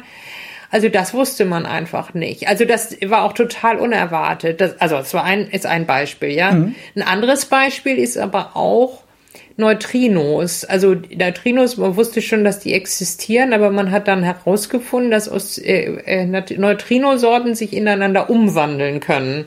Also das ist sehr ungewöhnlich. Ähm, und das ist auch äh, zwar mathematisch verstanden, wie das passieren kann, aber es ist noch nicht wirklich durch die Theorie also da sind noch Lücken in der, im theoretischen Verständnis, sagen wir mal so. Wer sind ja, denn die Neutrinos jetzt in unserer? Ah ja, Entschuldigung. Die, ähm Was machen die denn schon wieder? Ja, genau. Also wir hatten ja, hm, wir hatten ja Quarks, glaube ich, drüber geredet. Die nee, haben wir noch nicht. Ah, okay. Es sei ja, denn, die okay. heißen irgendwie anders und wir haben darüber, aber dann ja, okay. also, noch ein Stichwort. Ja, genau. Wir haben, okay, wir haben jetzt eigentlich über fundamentale Teilchen geredet, ohne sie je zu benennen. Okay. Und zwar, genau, also die fundamentalen Teilchen, aus denen äh, die Welt jetzt aufgebaut ist, wie wir sie kennen, sind einerseits Quarks. Mhm. Das sind die Bestandteile des Protons und Neutrons. Also Proton und Neutron sind keine fundamentalen Teilchen, mhm. sondern sind jeweils aus drei Quarks aufgebaut. Okay. Und unterschiedliche. Also, also nicht, immer, nicht drei Quarks, sondern äh, Quarks Meyer, Quarks Müller und Quarks. Äh, ja, also die heißen, genau, also äh, in dem Fall heißen die Quarks also Up und Down. Mhm. Und wir, das Proton zum Beispiel besteht aus zwei Up-Quarks und einem Down-Quark. Ah. Und das Neutron aus zwei Down-Quarks und einem Up-Quark. Okay. Aber es gibt da noch weitere äh, Quarks, die heißen Strange, Charm, Bottom und Top. Himmel. Okay. Genau, die werden alle am LHC zum Beispiel erzeugt, die kommen aber alle im, in der normalen Welt nicht wirklich vor weil die instabil sind. Also mhm. Up und Down sind eben im Proton und Neutron und wir sind alle aus Up und Down Quarks äh, letztlich. Aber die ganzen anderen, die existieren nur eine sehr, sehr kurze Zeit lang und, und, und dann äh, sehr flüchtig und zerfallen dann so, dass die im normalen Leben eigentlich nicht vorkommen. Aber was machen die dann? Die, die Dinger, die, die sind ja nicht nur einfach, die müssen ja auch eine Funktion haben, ne? Ja, das wäre, äh, das, genau, das ist eine sehr gute Frage und das, das ist eigentlich ehrlich gesagt die Frage, die mich am allermeisten interessiert. Warum gibt's die überhaupt? Sagen ja. wir mal so. Ja. Und genau, also wir sagen, es gibt sogenannte drei Generationen von Quarks. Up und Down ist eine, Strange und Charm ist andere, Bottom und Top ist die dritte Generation. Mhm. Und wir haben überhaupt keine Ahnung, warum es drei Generationen gibt. Und interessanterweise gibt es dann, also die, außer den Quarks, die anderen fundamentalen Teilchen, die wir kennen, sind sogenannte Leptonen. Mhm. Das Elektron ist das bekannteste. Und diese kommen aber auch in Paaren. Also Up und Down ist sozusagen ein Paar, das ist ein Paar von Quarks. Und vom Elektron, der, das Partnerteilchen, ist das Elektron-Neutrino. Also da kommt das Neutrino. Mhm. Das ist nicht geladen, das ist neutral. Also, äh, neut also das äh, Neutrino heißt auf Italienisch kleines Neutron. Das hat äh, ein italienischer Physiker deswegen so genannt, weil es eben neu elektrisch neutral ist. Ja. Wie das Neutron. Und da heißt Neutrino genannt.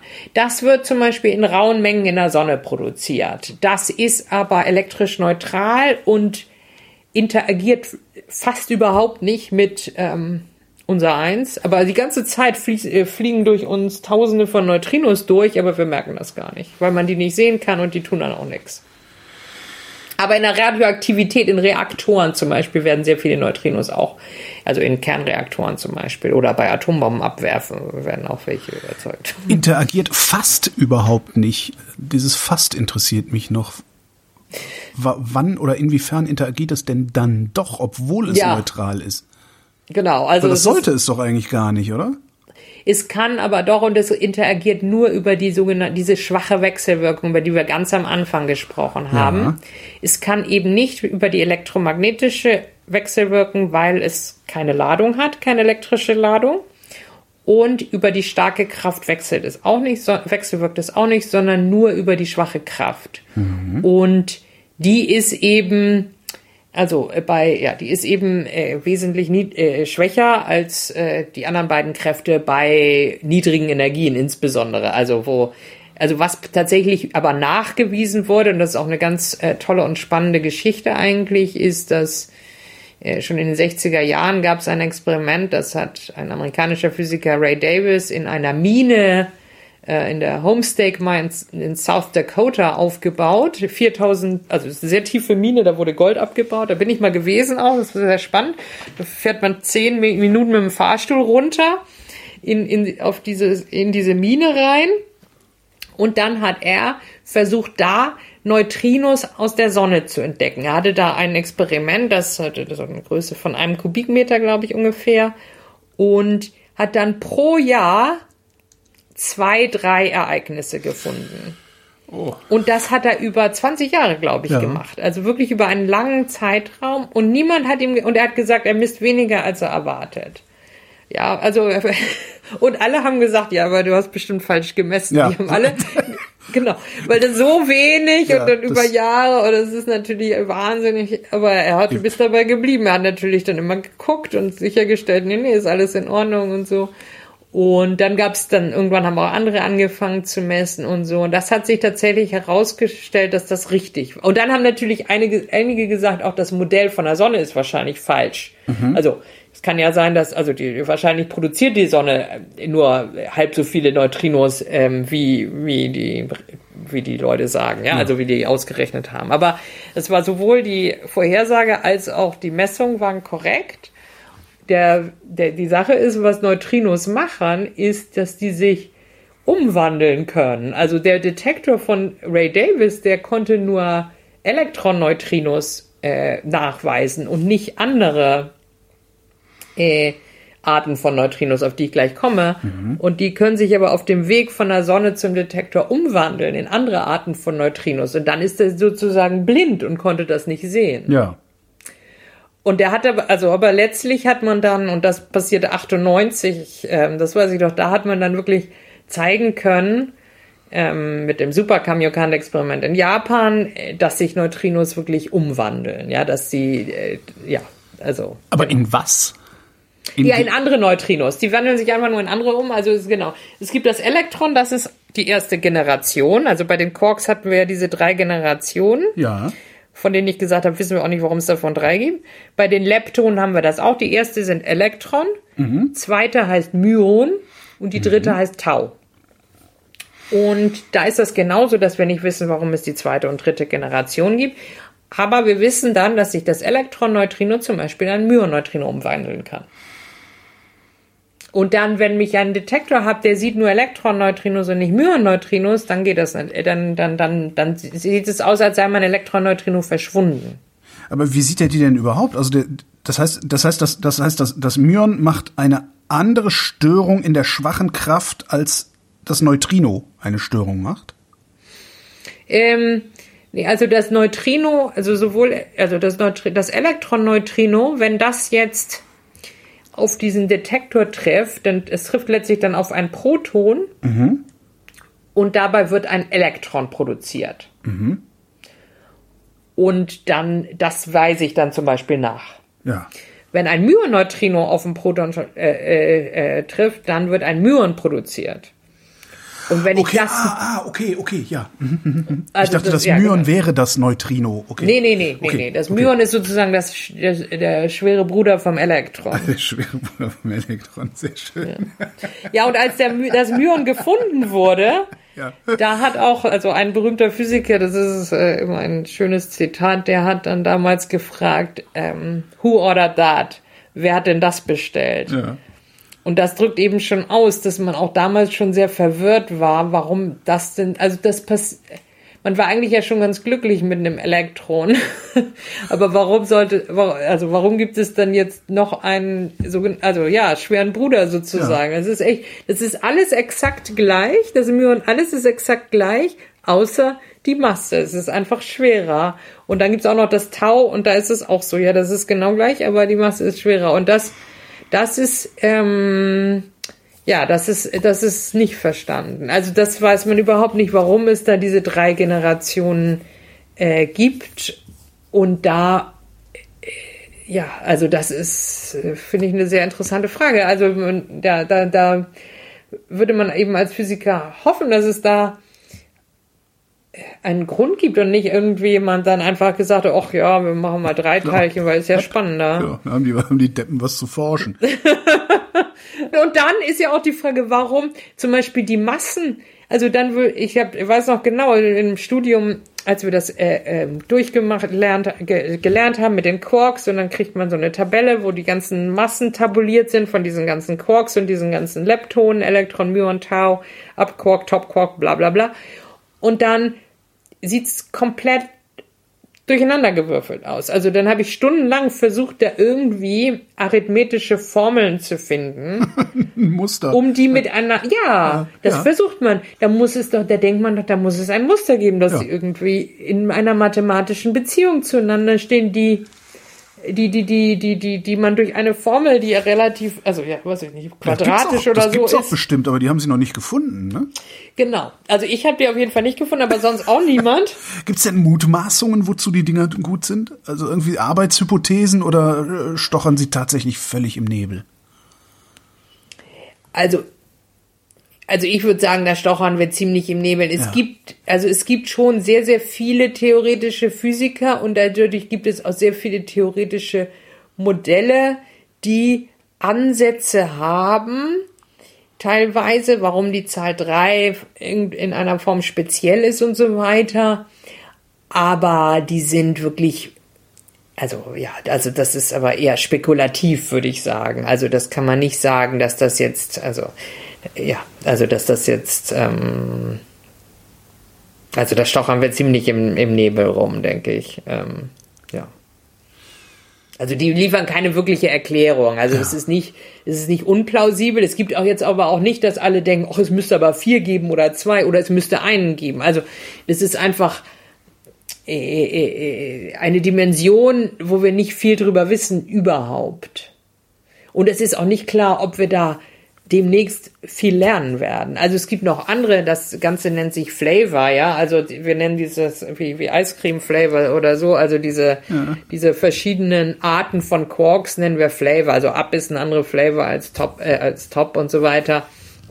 Und dieses ganze Flavor-Problem warum die Massen die äh, Werte haben, die sie haben, das hat wiederum dann auch mit dem Higgs-Boson zu tun. Also weil das Higgs-Boson, ja, aber das Higgs-Boson gibt ja denen die Masse. Ach ja, klar. Ja. Genau. Also je stärker das Higgs-Boson an ein Teilchen koppelt, desto höher ist die Masse. Und äh, deswegen kann man das Problem eigentlich umschreiben und nicht sagen, warum ist die, die Masse, wie sie sind, sondern kann ich fragen, warum sind die Kopplungen, wie sie sind. Wie koppelt das, das denn überhaupt? Ja, das, äh, also wenn, also wenn, wenn ein Teilchen eben durch das Higgsfeld fliegt, ja, dann, dann, dann, dann, ähm, ja, das kann man sich vorstellen wie so eine Molasse oder so, ja, ja. oder ein, ja. ja, also und dann, dann unterschiedliche Teilchen, da ist die Molasse bleiben halt unterschiedlich stark in der Molasse hängen, sozusagen. Mhm, also mhm. dann, dann, dann das, das, also zum Beispiel das Photon überhaupt nicht, koppelt überhaupt nicht, dann fliegt es mit Lichtgeschwindigkeit, weil es masselos ist. Die anderen Teilchen, die massiv sind, die fliegen dann eben nicht mit Lichtgeschwindigkeit, sondern etwas geringer, weil, ähm, weil sie eine Masse haben. Mhm. Äh, genau, und dann je höher, die, je stärker es koppelt oder desto langsamer fliegt es sozusagen und desto höher ist die Masse. Also das Topquark ist zum Beispiel das schwerste Teilchen, ähm, das wir kennen. Und warum genau. koppeln die? Äh, naja, so ist es halt in der Natur. also, Jetzt habe ich sie. ja, also da, also das tun die halt. Also ja, also das alle alle ähm, ja, soweit wir wissen, alle alle alle diese Materieteilchen koppeln ans Higgsfeld und dadurch beko dann bekommen äh, dann Masse. Aber das ist ja dann das, warum sie dann ja ja. das müssen andere beantworten. Naja, beziehungsweise das ist letztlich irgendwie da beißt sich dann der Hund auch in den Schwanz, ja? ja. Oder ich meine, ich kann nicht einerseits sagen, das Higgs-Teilchen koppelt an alle Teilchen und dann andererseits fragen, warum koppeln die Teilchen an das Higgs? Weil das ist ja das Gleiche. also, das, das, ist halt, was wir rausgefunden haben. Und das ja. haben wir auch gemessen. Wir haben jetzt auch gemessen, wie stark das Higgs-Boson an die unterschiedlichen Teilchen koppelt. Mhm. Also wir haben gemessen, wie stark es ans Top Quark koppelt, wir haben gemessen, wie stark es ans Bottom Quark koppelt. Wir haben noch nicht gemessen zum Beispiel, wie stark es ans Charm Quark koppelt, weil weil es da wesentlich geringer, wesentlich weniger stark koppelt und das haben wir jetzt noch nicht gemessen. Dafür brauchen wir noch wesentlich mehr Daten oder, oder sogar eigentlich einen neuen Beschleuniger, eine Higgs Factory, um das herauszufinden. Bauen wir den eigentlich gerade schon, den neuen Beschleuniger? Nein. Da gab es doch irgendwie Pläne, den LHC zu vergrößern, ne? Ja, den, das machen wir, also den nicht vergrößern. Also, also neuen nicht ver riesigen Ring unterm See drunter durch und so. Ach so, ja, okay. Also nee, also den LHC, den machen wir jetzt erstmal sozusagen stärker. Ja. Dadurch, ja. Dass, dass er dann mehr Kollisionen liefert pro Zeiteinheit.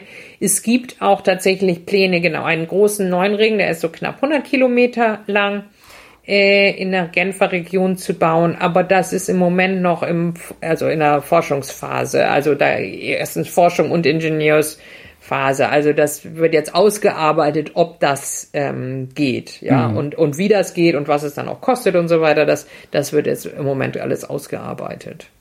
Also man hofft dann 2026 ähm, da einen konkreten Plan vorlegen zu können. Also 2026 wäre dann sozusagen das Planfeststellungsverfahren und bis das Ding gebaut ist, vergehen dann nochmal 20 Jahre.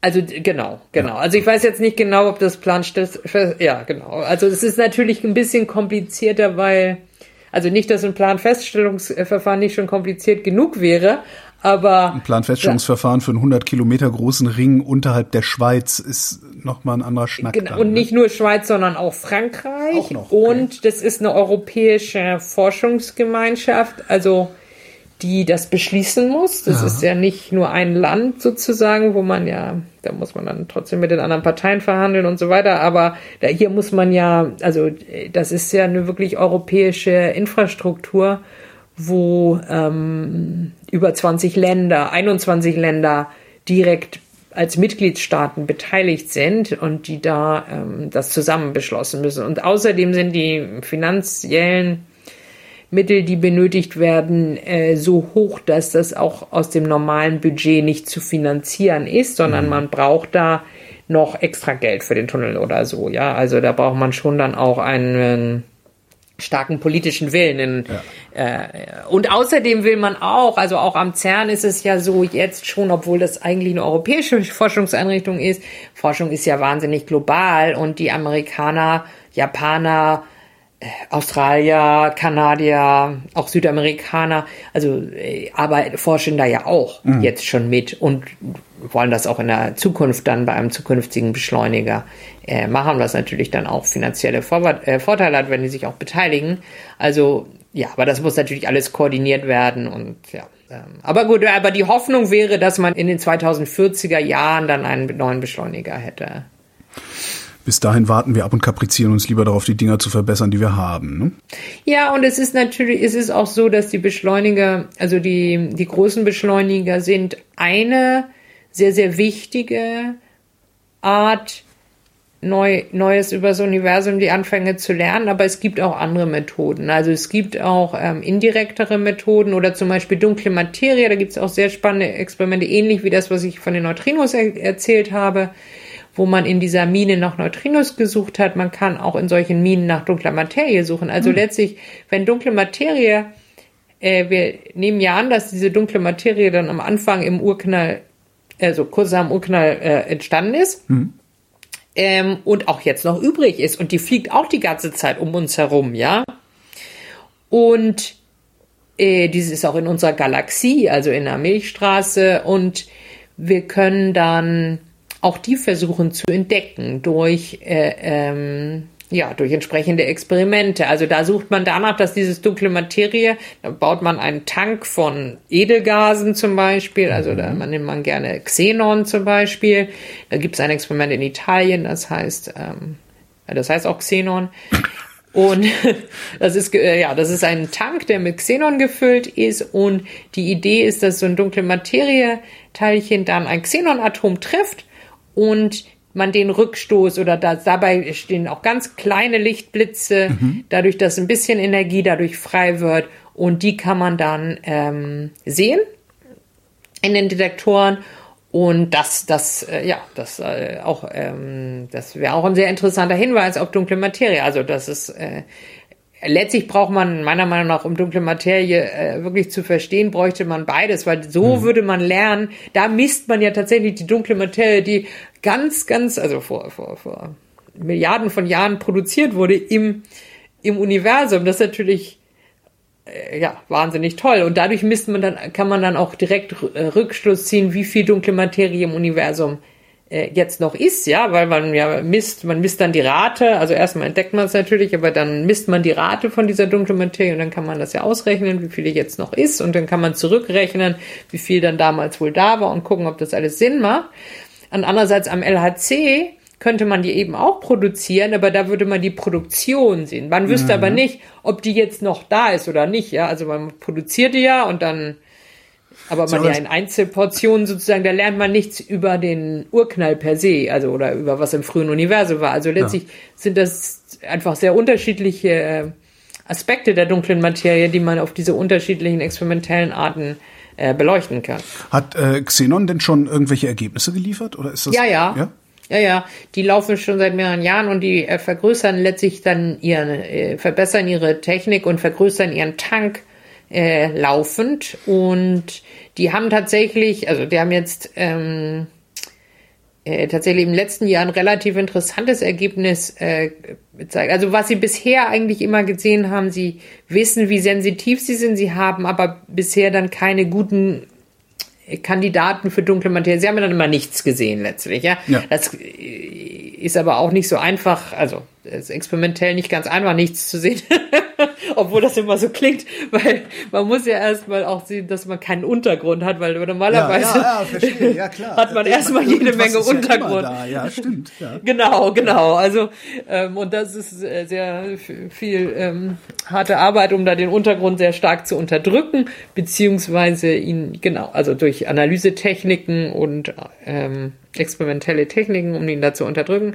Aber die haben tatsächlich letztes Jahr was gesehen und zwar in einem niederenergetischen Bereich. Also ist jetzt noch nicht klar, was das ist. Das ist auch nicht sehr signifikant. Das ist bisher ja, eine sehr eine recht geringe Signifikanz und da wissen wir jetzt noch nicht. Ähm, die nehmen jetzt weitere Daten und da muss man mal schauen.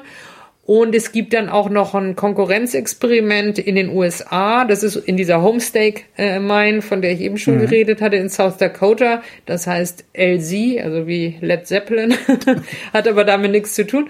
Ähm, Genau, und die, die nehmen, das ist sehr ähnlich, die haben auch eine ähnliche Sensitivität. Also wenn das Signal, also was, das Signal, was jetzt Xenon-Experiment gesehen hat, ähm, wenn das von LC dann auch bestätigt werden würde, wäre das natürlich schon sehr, sehr interessant. Da muss man mal abwarten. Also, so bleibt es immer spannend. Wir haben übrigens einige so Effekte auch bei momentan bei Experimenten, die sind jetzt noch nicht kristallklar, was das ist. Ähm, also, was wir normalerweise verlangen, wir, um wirklich sicher zu sein, dass wir was richtig Neues gefunden haben, verlangen wir sogenannte 5 Sigma. Also das heißt, dass die Wahrscheinlichkeit, dass das aus Versehen mal passiert ist, ist äh, kleiner als eine in 10 Millionen ungefähr, mhm. ja. Mhm. Ähm, also im Vergleich, also die meisten medizinischen Studien, und ich will das überhaupt nicht kritisieren, aus guten Gründen verlangen die meisten medizinischen Studien nur nur sowas wie 5 Prozent. Okay. Also da ist im, ja, das sind zwei sogenannte 2 Sigma P-Value von 5 Prozent. Also wir verlangen normalerweise P-Value von 10 hoch minus 7. Na gut, die Medizin ja. arbeitet auch mit größeren Teilchen, ne? Das Problem ist, die, die, das, genau, also das Problem ist, äh, die können ja, also das, das ist einfach liegt in der Natur der Sache, weil man dann eben 200 Patienten hat und dann, da kann man ja, man kann ja nicht irgendwie 10 Millionen Patienten jetzt äh, benutzen, ja, also mhm. das, äh, wenn man, also, also klar, es ist, äh, das liegt in der Natur der Sache. Ich sage nur, aber das ist, man braucht dann schon eine sehr, sehr hohe Statistik. Und ähm, wir haben aber häufiger mal Effekte, die auf dem 2-3 Sigma Level sind, die dann, und da wissen wir jetzt noch nicht, ob, ob die jetzt eine große Bedeutung haben oder nicht. Das kann eben sein, dass das eine statistische Fluktuation ist oder es kann eben was sehr Wichtiges sein. Also zum Beispiel gibt es ein Experiment am LHC, an dem ich nicht arbeite, das heißt LHCB, aber an dem auch ähm, äh, zum Beispiel in Karlsruhe Gruppen arbeiten und auch in Heidelberg, also auch viele deutsche Gruppen beteiligt sind. Und die sehen jetzt tatsächlich einen leichten Unterschied äh, zwischen ähm, in bestimmten Prozessen, die Elektronen und Myonen involvieren, den man so nicht erwartet. Man erwartet, dass die eigentlich gleich sich verhalten, dieser eine Prozess für Elektronen und Myonen, die sehen einen Unterschied. Mhm. Und ob das jetzt, also es könnte ein Hinweis sein auf neue schwere Teilchen, die sowas auslösen können. Aber es könnte auch sein, dass das äh, eine statistische Fluktuation ist, sagen wir, dass es also oder ein leichter Messfehler oder was weiß ich. Also das ist ja, dann würde es einfach weggehen mit der Zeit. Ähm, und da werden natürlich jetzt auch mehr noch weitere Cross-Checks gemacht und so weiter, um das zu gucken, was das Aber das ist jetzt nichts, wo dann irgendwann das Telefon klingelt und irgendwie sagt, Beate, wir haben es! Sondern da wird sich langsam rangetastet, oder? Naja, also ähm, also das ist dann schon, es gibt dann schon diese Heureka-Momente. Also die weil doch, ja? die gibt's total, weil heutzutage, wie wir Analysen machen, wir machen die blind.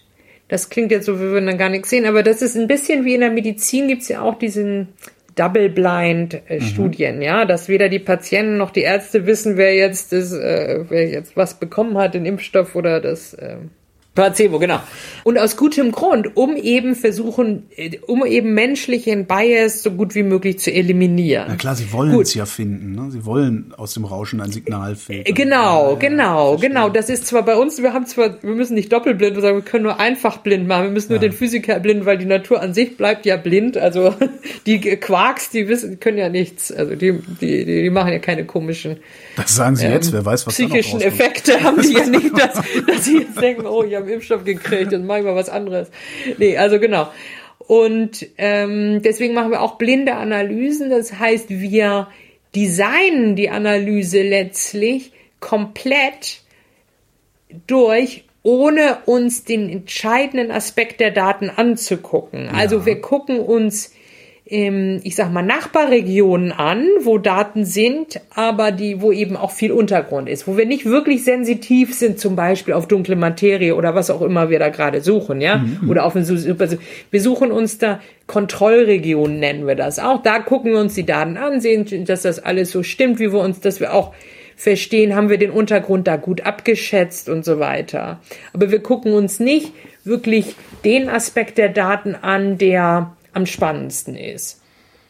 Und äh, erst wenn wir das alles andere abgesegnet haben, dann haben wir verschiedene Leute, die begutachten das auch innerhalb der Kollaboration, gucken sich das zusammen an. Und wenn dann alle glücklich sind, ja, ja, das ist alles fein, wir haben den Untergrund gut abgeschätzt und so weiter, erst dann gibt es das sogenannte Unblinding, dass wir wirklich, oder wir sagen Open the Box, dass wir ja. wirklich gucken, äh, ist da jetzt... Äh, ja, was ist da jetzt drin, ja? Und da, genau. Und insofern gibt es dann diesen Heureka-Moment. Also der ist natürlich schon aufregend. Nun ist es natürlich so, wenn jetzt da nicht drin ist, also wenn da jetzt drin ist, was man erwartet, dann sagt man, okay, naja, schade.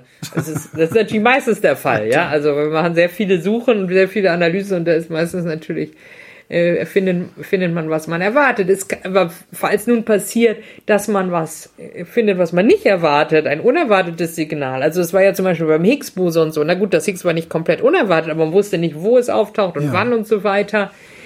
Dann fängt man natürlich noch an, sehr viele Studien zu machen, um sicherzustellen, dass man nicht aus Versehen einen Fehler gemacht mhm. hat. Ja, mhm. also das ist äh, Genau, aber, aber ich weiß noch ganz genau, als ich das erste Mal das Higgs sozusagen gesehen habe und dachte, oh, da ist es. Also ich war nicht die erste auf der Welt, die das so gesehen hat, aber ich erinnere noch genau den Moment, als ich das erste Mal den, das, ja, das eine Histogramm gesehen habe, wo, wo ich dachte, oh, das sieht, das sieht jetzt gut aus. Also ja.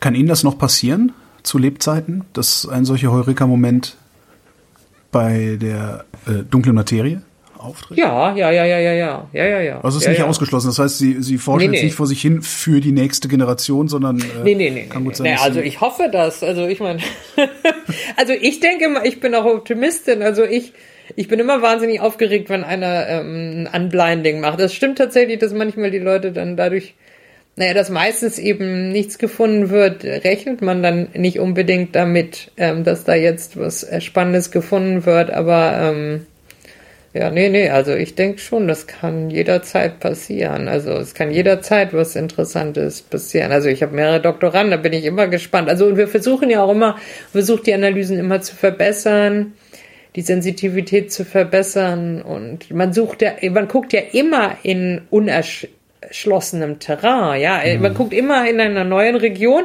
wo noch nie jemand vorher geguckt hat. Und da ist es ist immer möglich, ja. Also.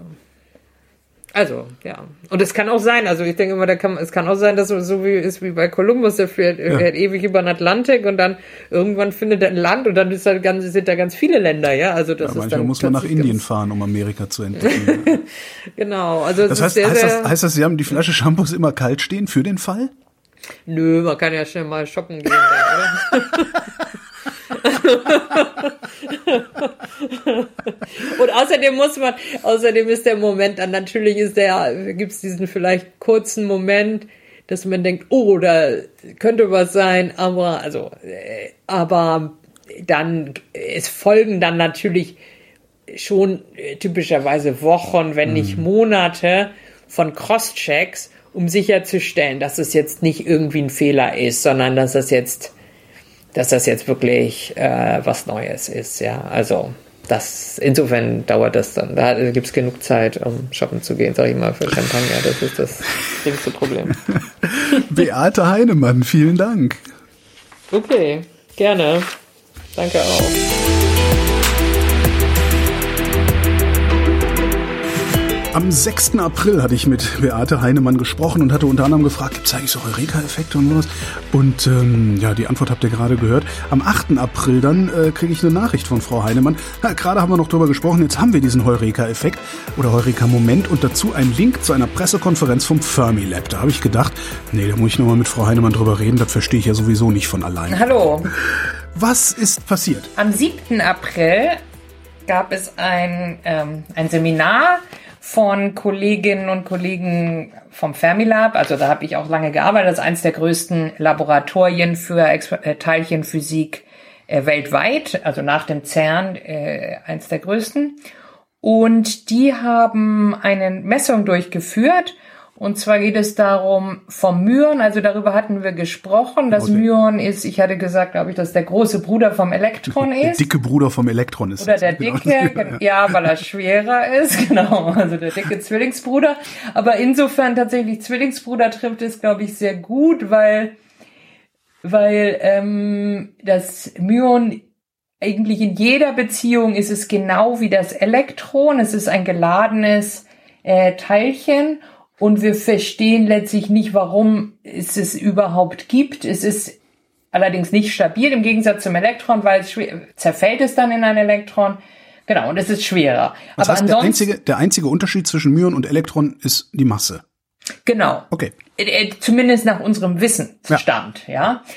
Und das wollen wir jetzt, das wollen wir prüfen. Und ich hatte auch, glaube ich, darüber geredet, dass zum Beispiel das LACB-Experiment tatsächlich sieht, dass manche Teilchen, dass es doch ein, eventuell einen kleinen Unterschied gibt, wie häufig Myonen oder Elektronen auftreten in Zerfällen von ähm, schwereren Teilchen. Mhm. Genau. Und jetzt ähm, hat das Ziel dieses Experiments am Fermilab, also das war übrigens ursprünglich. LACB war Beauty, ne? Genau, das ja, war ja. Äh, Beauty, genau, genau. Und da bestimmte ähm, äh, bestimmte Zerfälle von Beauty-Mesonen, da treten Myonen äh, und Elektronen in unterschiedlicher Rate auf, was auch etwas unerwartet ist. Also mhm. auf dem Level von äh, drei Sigma, das heißt ungefähr, ähm, ja, was ist das? Ich habe irgendwo gelesen in einem, in einem Artikel, äh, drei Sigma bezeichnen Leute wie Sie als Indiz und fünf Sigma als genau. Entdeckung. Also das heißt bei das drei Sigma, richtig. bei drei Sigma, was was ja eine statistische Wahrscheinlichkeit aussagt, ne? Wenn ich das richtig Genau, verstehe. drei Sigma ist es so eine Wahrscheinlichkeit, meine ich, von ungefähr 0,1 Prozent, wenn ich mich richtig erinnere. Und das heißt, genau. da lohnt es sich hinzugucken bei drei Sigma. Ja, wir nennen das genau oder Evidenz, wenn mhm. wir jetzt etwas sehen. Das ist äh, Evidenz. Genau. Aber man muss sich da eben äh, bewusst machen, dass wenn man tausend Experimente macht, dann bekommt man ein drei Sigma. Ja. Effekt. Genau. Und bei 5 Sigma, da muss man schon 10 Millionen äh, äh, äh, Experimente machen, damit, damit es so ein Resultat gibt. Das ist dann schon sehr unwahrscheinlich. Ja, genau. Und jetzt ist es so, die, also am Fermilab hat man das Myon untersucht und zwar einen bestimmten Aspekt des Myons und zwar heißt das das magnetische Dipolmoment. Mhm. Und das tritt auf, wenn man ein elektrisches Teilchen an ein magnetisches Feld steckt. Ähm, das heißt, wie richtet sich dieses Teilchen aus? Wäre das eine, eine einigermaßen eine Entsprechung unserer Ja, ja, genau. Also es genau, also es, die Sache ist, dass, ähm, dass diese Teilchen haben auch einen Spin. Also mhm. das muss man sich vorstellen wie bei so einem Kreisel, so ein Drehimpuls. Aber das, dann müsste das ja auch ein Kreisel sein. Das ist, ist das überhaupt ein Kreisel? Also, nee, das sind ja eigentlich sind Teilchen, also eben eigentlich sind Teilchen ja noch nicht mal Teilchen. Ne? Das ist ja so ein bisschen. Äh, genau, die sind, also deswegen ist auch dicker Bruder auch wieder irgendwie schwierig, weil die keine Ausdehnung haben. Ja. Ähm, also insofern sind diese Analogien, die sind immer nicht hundertprozentig okay, perfekt. Komm, das Ganze, wir nehmen einfach die Analogien, sonst verstehe, sonst verstehe ich Depp das wahrscheinlich gar nicht mehr. Also, also das Teilchen ist da so eine Kugel und die dreht sich und das ist der Spin.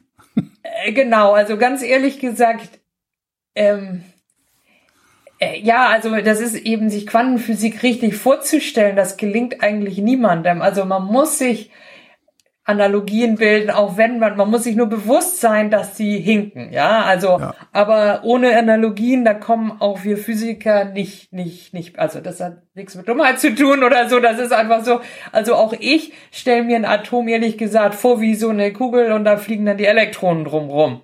Auch wenn ich weiß, dass das kein korrektes Bild ist, aber trotzdem ist das in meinem Gehirn so drin. Das heißt, der Erregungszustand des Quantenfeldes ist auch nicht was, womit Sie sich einfach so abfinden können. Nee, genau, okay. genau. Das ist. Ich dachte, das, das ging nur mir so. Äh, nee, also in den, wenn man dann die Gleichungen hat und damit rechnen, dann kann man das richtig behandeln. Aber ja. wenn man das irgendwie in der Vorstellungskraft, gut, ich weiß nicht, wie es vielleicht an Einstein gegangen ist oder so, aber mir geht das auch so, dass ich da Bilder habe, die letztlich zwei- oder dreidimensional sind und ähnlich wie die richtige Welt. Ja. Okay. Also, was hatten wir? Magnetisches Dipol Moment, genau. Moment. Also Genau. Ja, und die Sache ist, dass ähm, ich meine, das ist auch ein bisschen schwierig zu erklären, was es genau ist, aber man kann, also man hat das, das ist überhaupt die allerpräzisest gemessene Größe für Elektronen, ja. Der, es gibt da eine Theorie der also man kennt ja Elektromagnetismus und vielleicht die Maxwell-Gleichung. Die Quantentheorie davon heißt Quantenelektrodynamik. Mhm. Und das ist überhaupt die am genauesten bekannte Theorie, die es auf der Welt gibt. Die, die Präzision, mit der wir diese Theorie geprüft haben, ist besser als eins in einer Milliarde. Ja? So genau haben wir die überprüft. Und wie wir die überprüft haben fürs Elektron ist genau die Messung dieses das heißt, der G-Faktor, also G, man erwartet, dass, ähm, dass das dann zwei ist in erster Größenordnung und das misst man so genau. Mhm. Nun, jetzt gibt es eine leichte Komplikation, die allerdings auch auf unser Gespräch letztens ähm, damit gut ver sich verbinden lässt. Und zwar, also äh, wenn jetzt das ganz alleine wäre, das Elektron oder Myon, dann würde man genau zwei erwarten. Ja. Nun ist es aber also ganz allein in einem leeren Vakuum. Und wir haben ja gelernt, dass das Vakuum nicht leer ist. Ne? Äh, genau, das Vakuum ist ja nicht leer. Und so ist es, dass jedes geladene Teilchen letztlich eine Wolke von geladenen Teilchen um sich rumzieht. Ja. Und dadurch äh, gibt es eine leichte Abweichung von circa einem Promille von zwei, wird vorhergesagt. Wenn man das jetzt richtig behandelt in der Quantenelektrodynamik, bekommt man raus, dass statt genau zwei äh, erwartet man einen Wert, der um ein Promille von zwei abweicht. Mhm. Ja? Und das hat man auch tatsächlich gemessen. Und wie gesagt, fürs Elektron, da äh, hat man das sehr genau gemessen und man kriegt auch genau den gleichen Wert raus für, für die Theorie. Dies, also wirklich, das sind sehr, sehr komplizierte äh, theoretische Rechnungen und das Experiment, die stimmen sehr gut überein. Gut, und jetzt kann man sich ja fragen, okay, und äh, ist das Myon dann genauso wie das Elektron? Ja, muss ja, ist ja, ist ja Zwilling. Genau bis auf die Masse, ja. aber das ist ein bekannter Effekt und den kann ich in meinen Rechnungen berücksichtigen. Kann ich jetzt genau diese gleiche Größe, also gucke ich jetzt, ist das bei, bei Myonen auch so. Und da hat man tatsächlich schon 2003 so ein Experiment äh, durchgeführt in Brookhaven in New York, wo man das mit Myonen gemacht hat. Und da fand man schon eine Abweichung, die damals drei Sigma war. Hm. Also diese 0,1 Prozent. Das fanden schon alle ganz interessant. Also genau, ist ein Indiz oder Evidenz, aber das kann halt immer sein, dass das ähm, noch irgendwie Zufall ist. Außerdem gab es da auch noch Zweifel an den Rechnungen, die wurden aber inzwischen sehr verbessert. Naja, mhm. und jetzt sind knapp 20 Jahre später, das Experiment wurde übrigens ähm, zum, dann äh, von New York nach Chicago irgendwie ähm, gebracht und das ist ziemlich groß, das ist so 15 Meter Durchmesser, also kann man auch nicht auf jedem, jeder Autobahn sozusagen das entlangfahren. Es wurde teilweise auf dem Mississippi lang ge, äh, auf dem Schiff dann transportiert, weil das praktischer war, wobei der Mississippi eigentlich nicht zwischen New York und Chicago natürlich lang geht. Ja, auf jeden Fall komplizierter Weg. Naja, wie auch immer. Und jetzt wurde das wiederholt und jetzt äh, wurde dann am 25. Februar hat die Kollaboration jetzt nach, nach der ganzen Datennahme das erste Mal sich die Daten angeschaut und die haben das auch so eine Blinding Procedure gehabt, wie ich das besprochen ja. hatte. Also, dass die, die hatten da so eine Zufallszahl die, die Zahl einfach eine Zufallszahl dran addiert und niemand wusste, was die Zufallszahl war. Das okay. heißt, die bekamen irgendeine Zahl, aber die hatten keine Ahnung, ob die jetzt, äh, was die war, ja. Und dann haben die dann tatsächlich so ein Zoom-Meeting gemacht, also wie es ja viele vielleicht jetzt kennen, also ähm, online mit der ganzen Kollaboration. Und dann haben sie sich angeguckt, was jetzt der Wert ist. Und einer hatte dann so einen Umschlag, in dem stand dann drin, was dieser Offset war, der der eben künstlich eingeführt hat. Dann haben sie den da weg äh, subtrahiert und dann sahen sie das Ergebnis. Also wirklich live und dann, ja, dann war der Heureka-Moment enorm. Also ich habe schon fast Gänsehaut, wenn ich darüber rede, weil, weil sie dann eben gesehen hatten, dass das Ergebnis, das sie haben, stimmt mit dem von Brookhaven überein. Ja, also mhm. es ist mhm. fast, fast der gleiche Wert, ganz leicht anders. Und wenn Sie die beiden, das sind, die beiden sind statistisch unabhängig, die Datensätze, also ja. können Sie die kombinieren. Wenn Sie die kombinieren, bekommen Sie jetzt 4,2 Sig. Ah, so ist man auf die 4, okay. Ja, das, und das entspricht einer Chance von 1 zu 40.000. Ja. Dass das, ähm, dass das Zufall ist, ja. Also, dass, dass, dass das tatsächlich der, ja, also, Genau. Und das ist halt wahnsinnig spannend. Ja, also das ist halt wahnsinnig spannend meiner Meinung nach, weil gut, erstens ist es also eine gute Nachricht ist noch, dass sie sich, dass sie noch planen, weiter Daten zu nehmen. Also mhm. bisher haben die erst sechs Prozent der Daten genommen, die sie noch in den nächsten kommen. Also die haben schon die Daten, die Sie jetzt gezeigt haben, sind, glaube ich, schon anderthalb Jahre alt. Das heißt, Sie haben seitdem schon wesentlich mehr Daten genommen und planen auch noch weitere Daten in der Zukunft zu nehmen, so, so dass die ähm, Statistik noch weiter verbessert werden kann und, und man dann sicherlich, wenn sich das Ergebnis bei dem Wert, also bei dem zentralen Wert bleibt und der Fehler einfach verringert, kann man da auf jeden Fall über 5 Sigma kommen. Ähm, oder heißt, auch nicht, das muss man sehen, ja. Das heißt, die Messungen, die jetzt vorgenommen werden, dienen eigentlich nur dazu, die Statistik zu präzisieren. Also naja, das Ergebnis gut. steht im Grunde schon fest. Also man sagt, nee, nee, nee, nee, nee, nee, nee, nee, nee, das, das weiß man ja nicht. Also das kann sich beides ändern. Also ah, okay. zum, was könnte, was ich jetzt, also zum Beispiel, was jetzt hätte passieren, also ja, wenn man immer einen neuen Datensatz hat, kann es sein, dass sich auch, dass der Zentralwert woanders ist. Okay. Und ja, genau, also das, das weiß man nicht. Nee, also ich dachte, nee, also, die Abweichung, die stünde jetzt fest und man würde jetzt nur gucken, wie nee. sicher ist es denn, dass es diese Abweichung ist. Okay. Nee, nee, nee, nee, nee, das kann schon, der Zentralwert kann sich auch ändern, aber er kann auch da bleiben, ja, also und, ja, ja also, das, nee, nee, das weiß man nicht. Der Zentralwert, also er, ja. Aber halten Sie das für wahrscheinlich, dass der Zentralwert sich noch ändert? Und zwar so signifikant wiederum, dass Sie im Grunde die ganze Forschung wegtun können? Und naja, also, die, also das ist eben diese 1 zu 40.000. Wie wahrscheinlich ist, also statistisch ist die Wahrscheinlichkeit sehr gering. Nun ist die andere Frage dann immer, was eben auch in der Experimentalphysik fast, fast die gesamte Arbeit, also erstmal muss man ein Experiment bauen, dann muss man die Daten nehmen, so nimmt man die Statistik. Hm. Das ist natürlich auch eine Heidenarbeit. Aber dann ist eine Wahnsinnsarbeit, systematisch, die systematischen Fehler zu bestimmen. Was ich damit meine ist, gibt es irgendwelche Probleme in der Prozedur der Messung, mhm. die, äh, die, die, die das bewirken könnten, dass, dass man etwas, äh, etwas falsch misst, ja? ja. Also, äh, sagen wir, um, um ein Prozent falsch misst oder drei Prozent oder was auch immer, und die muss man abschätzen. Ja, also zum Beispiel, wenn man den Detektor nicht richtig kalibriert hat oder zum Beispiel das Magnetfeld. Eine wahnsinnig, also hier für dieses äh, Resultat, was unglaublich wichtig ist, ist, dass das Magnetfeld, was der Wert des Magnetfeldes ist und wie uni, also wie gleichförmig das ist innerhalb ja. dieses äh, 15 Meter großen Magneten. Das ist ja ein riesiger Magnet und das muss sehr gleichförmig sein. Da haben die aber Prozeduren, um das genau zu messen an allen möglichen Punkten und und die sie meinen, dass die experimentelle Systematik, dass die sehr gering ist, also viel kleiner als das die Statistik. Das ähm, sagt die Kollaboration. Also ich habe auch keine, keinerlei Gründe, das anzuzweifeln, aber ich gucke mir das natürlich noch äh, an. Also äh, theoretisch ist da eine Möglichkeit, dass dann was gefunden wird.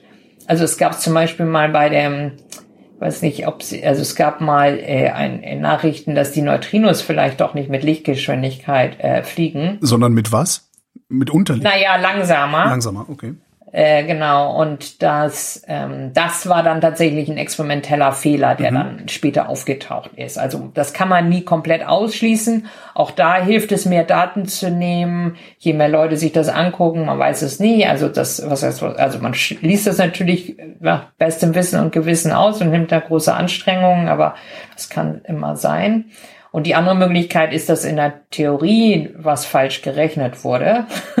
Das kann man auch nicht ausschließen oder was vergessen wurde. Da muss man allerdings sagen, dass in den 20, letzten 20 Jahren da eben schon vorher seit 2003 es schon auf dem Tisch liegt letztlich, dass dass, ähm, dass es sehr interessantes Ergebnis da gibt, ein sehr interessantes experimentelles Ergebnis, ist da schon sehr, sehr viel Mühe hereingesteckt worden dass diese, äh, diese Rechnung zu überprüfen ist, auch und von unabhängig von verschiedenen Theoretikern in der Welt ähm, gemacht worden. Gar, auch in dem Rahmen des Seminars wurde das nochmal präsentiert, wie genau man jetzt die Theorie eigentlich versteht, so, also dass ich da eigentlich das auch nicht glaube.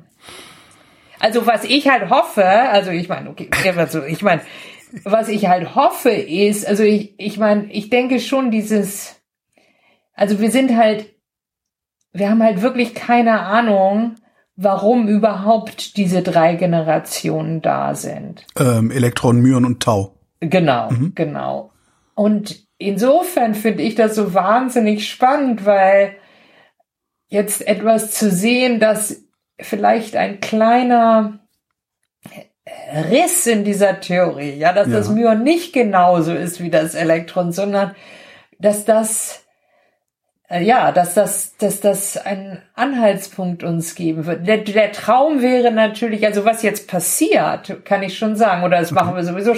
Also jetzt gibt es dann große, viele Ideen, gab es auch vorher schon Ideen, wie könnte denn das zustande kommen? Was könnte denn jetzt äh, sein? Welche Theorie, Teilchen könnten denn zum Beispiel existieren oder welche Art Kräften könnten denn existieren? die jetzt das Myon minimal anders machen als das Elektron. Ist ja nicht total anders, ist ja, ja. nur minimal anders. Und da gibt's zum Beispiel die Möglichkeit, dass sehr schwere Teilchen ähm, das Myon mehr beeinflussen als das Elektron in, äh, in, in, in gewissen, ja, also es ist vielleicht jetzt ein bisschen schwierig zu erklären, aber also dass es ja schwere Teilchen gibt, die einen Einfluss darauf haben. Zum Beispiel supersymmetrische Teilchen, das wurde schon vor langer Zeit vorgeschlagen und nach denen, zum Beispiel hat einer meiner Doktoranden gerade letztens am LHC, hat er genau, also ich lese gerade seine die letzten ähm, Drafts oder die letzten ja, Entwürfe seiner Doktorarbeit, wo er danach dann geguckt hat. Das sind sogenannte Smyonen, das sind supersymmetrische Myonen. Mhm. Und dann können wir eben gucken, wenn die existieren würden und die wären zum Beispiel leichter als supersymmetrische Elektronen, Selektronen, dann könnte sowas äh, dadurch erklärt werden. Aber die, die haben wir jetzt nicht gefunden, ja. Also die haben, sind am LHC nicht gefunden werden, worden. Ist denn danach geguckt worden überhaupt? Ja, ja, ist okay. geguckt worden. Ja, ja, genau. Gerade, gerade kürzlich, also hat mein Student danach geguckt und, aber er ist nicht der Einzige, ja, auch andere Leute gucken danach. Äh, sind ja große Kollaborationen und. Aber wonach ja, guckt man da, wenn man danach guckt? Man weiß ja nicht, wie es aussieht. Doch, doch, man, also gut, man, äh, das stimmt, man weiß es nicht 100 Prozent, man guckt da, äh, äh in verschiedenen, auf, auf verschiedene Methoden. Also man, man kann da schon gute Hypothesen aufstellen. Es könnte so aussehen oder so aussehen oder so aussehen und dann, also letztlich so ein Smyon, das würde eigentlich zerfallen in ein Myon und ein sogenanntes Neutralino, mhm. was letztlich, äh, da übrigens der Kandidat für dunkle Materie ist, den die Supersymmetrie hat. Und dann guckt man, und normalerweise erwartet man, dass zwei davon produziert werden, dann guckt man nach zwei Myonen und, mhm. ähm, und, und, und äh, etwas, was verschwindet, das äh, äh, ähm, kann man auch gucken. Also das, da hat man, dass die Energiebilanz äh, Bilanz, beziehungsweise Impulsbalance nicht stimmt. Genau, also da das kann heißt, man schon. Das heißt, es muss was übrig bleiben und das würden wir dann als Smyon bezeichnen und genau das ist nicht übrig geblieben.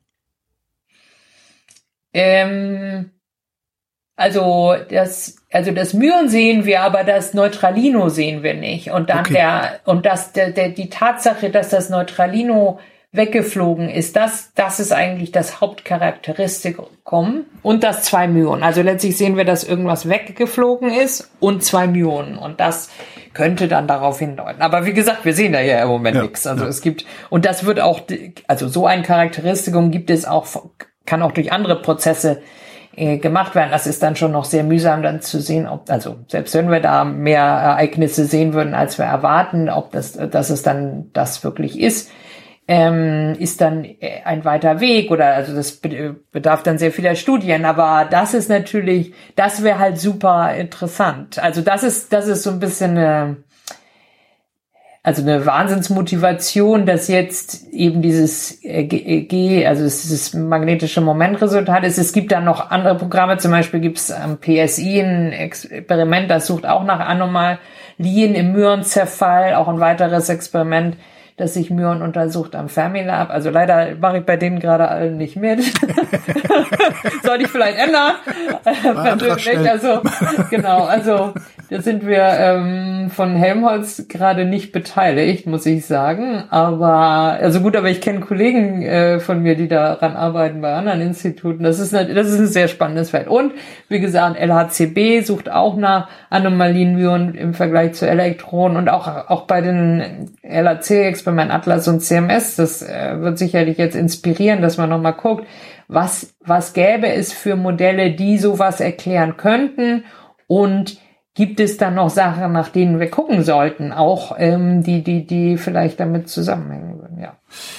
So, jetzt steht in allen Zeitungen, äh, wir haben eine neue Physik. Was haben wir jetzt eine neue Physik? Nee, ist das Standardmodell jetzt schon erweitert? Nee, ne? Nee, nee, also nee, nee. Vor allem weiß man dann noch nicht, was es ist. Und es ist ja auch immer so, also, das ist halt, das, dadurch wird ja das Standardmodell nicht, nicht falsch. Das ist, mhm. naja, also das ist genauso wie ähm, durch Einsteins allgemeine Relativitätstheorie ist auch nicht Newton wirklich falsch nee, gewesen. Schwerkraft also, ist noch nicht weg, ne? Also jedenfalls nicht Genau. Und das es gibt eben Energiebereiche, beziehungsweise bei, bei Newton dann eben Massenbereiche, da funktioniert das wunderbar mit Newton, da braucht man keine allgemeine Relativitätstheorie, ja, und hm. Und so ist das beim Standardmodell auch. Also das ist auf jeden Fall immer noch eine hervorragende äh, Theorie die Frage ist nur, ob und und und und es ist aber auch klar, dass sie nicht ausreichend ist. Sie ist letztlich hinreichend für die Großzahl von Phänomenen, die wir auf der Welt beobachten, aber sie ist eben nicht ausreichend, zum Beispiel für die dunkle Materie. Das wissen hm. wir ja schon. Sie reicht auch nicht aus, um einige Aspekte von Neutrinos äh, zu erklären. Und sie ist Standardmodell reicht eben auch nicht aus, um dies zu erklären. Aber wir haben jetzt noch keine bekannte Alternative. Also wir haben Alternativen, aber die sind, äh, also äh, es gibt sozusagen dann eine Reihe von Alternativen, aber wir können nicht sagen, welche davon richtig ist, wenn überhaupt eine. Ja, also es gibt immer viele Theorien, Ideen für Theorien gibt es immer genug von Theoretikern, die dann zum Beispiel ein, einzel ein einzelnes Phänomen erklären könnten, aber die ähm, setzen dann zum Beispiel voraus, dass es bestimmte Teilchen gibt bei einer höheren Energieskala, um jetzt wirklich sicher zu sein, dass diese Theorie richtig ist, müsste man jetzt diese Teilchen erstmal finden. Und dazu erstmal ein Experiment bauen. Ne? Das heißt, eigentlich müsste zu jeder, zu jeder, ich sag mal, hinreichend plausiblen Theorie ein eigenes Experiment gebaut werden. Ne? Nicht das unbedingt. Also das kann eben sein, das ist jetzt das, was überlegt wird, was was man natürlich machen kann, ist diese Theorie entwerfen. Dann sagen wir, okay, dann würde ich jetzt diese und diese Teilchen haben. Aber was gibt es sonst für Sachen, die ich vielleicht bei laufenden Experimenten schon mal sehen könnte? Zum Beispiel, könnte ich solche Teilchen am LHC sehen? Könnte ich sie da produzieren? Könnten diese Teilchen andere Einfluss nehmen auf andere Experimente, die schon laufen? Zum Beispiel äh, äh, zum Beispiel in Deutschland hier irgendwo oder am PSI in, in der Schweiz oder was weiß ich. Ja, also und das ist, das ist tatsächlich eine sehr, sehr wichtige, oder auch in kosmischer Strahlung gibt es irgendwelche ähm, äh, äh, Astrophysik-Experimente, irgendwas, was man beobachten könnte, was eine Konsequenz meiner Theorie wäre. Und das ist insofern wahnsinnig wichtig. Natürlich. Und die können natürlich auch neue Experimente vorschlagen und ja. sagen, ja gut, kann, man kann zwar dies und das gucken, aber das richtig super tolle Experiment und das wirklich zu testen wäre dies und das. Und da muss ich jemand finden, der es bezahlt. Das äh, ja, genau. Da muss man erstmal Experimentalphysiker vielleicht finden, die das erstmal designen und sich genau überlegen, wie würde man das denn bauen und so weiter. Und dann eben natürlich auch, wie viel das kosten würde. Und genau ja, das sind, genau, das sind so riesige Zeithorizonte, äh, über die wir gerade reden, oder? Das ist nicht eine Sache, die selbst, selbst im besten Fall in zwei Jahren gemacht werden, werden könnte, oder?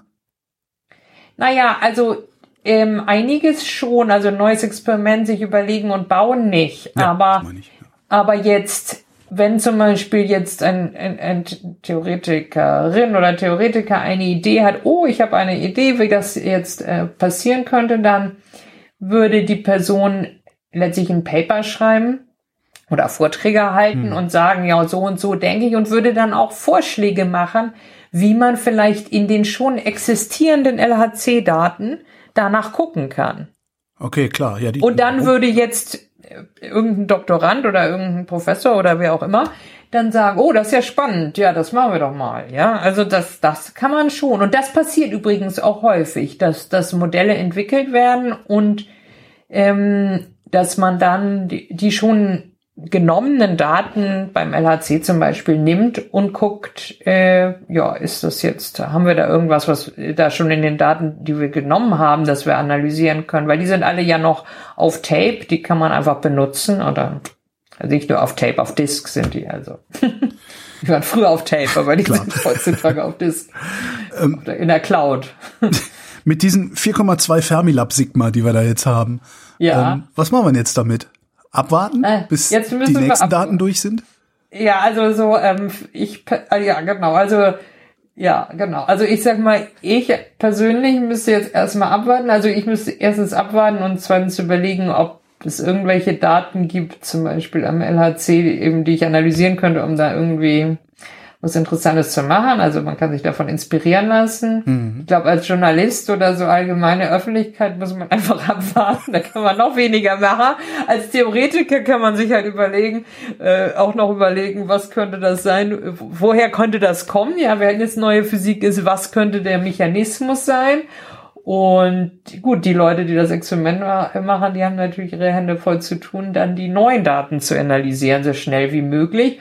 Und die haben auch schon gesagt, dass sie denken, dass sie im kommenden Sommer, das heißt also in 15 Monaten oder so, ähm, die, die Daten, also neue Resultate präsentieren wollen, mit aber, eben neuen Datensätzen auch. Aber das sind dann auch nicht die Daten, die dieses Jahr genommen werden. Ne? Das heißt, nach nochmal 15 Monaten gibt's dann nochmal frische Daten. Ja, ja, genau, genau. Also es gibt da ungefähr jedes Jahr würde es da, alle ein, zwei Jahre würde es da jetzt ein Update geben, weil die jetzt Daten nehmen und dann, dann wartet man halt nicht bis zum Ende, sondern immer wenn man einen ordentlichen Batzen hat, sozusagen hm. so ungefähr verdoppelt hat, dann kann man, gut, dann hat man ja ein unabhängiges, interessanter Datensatz und das äh, kann man dann immer ähm, publizieren und der Öffentlichkeit ähm, mitteilen, was ja auch super ist. Also insofern kann man jedes Jahr können wir da irgendwie erwarten, ein neues Update zu bekommen. Ja, dann sprechen wir uns doch einfach nächstes Jahr wieder. und ja, können wir auch machen. Oder wenn es fünf Sigma dann halt. Oder so. Beate Heinemann, nochmal vielen Dank. Gerne.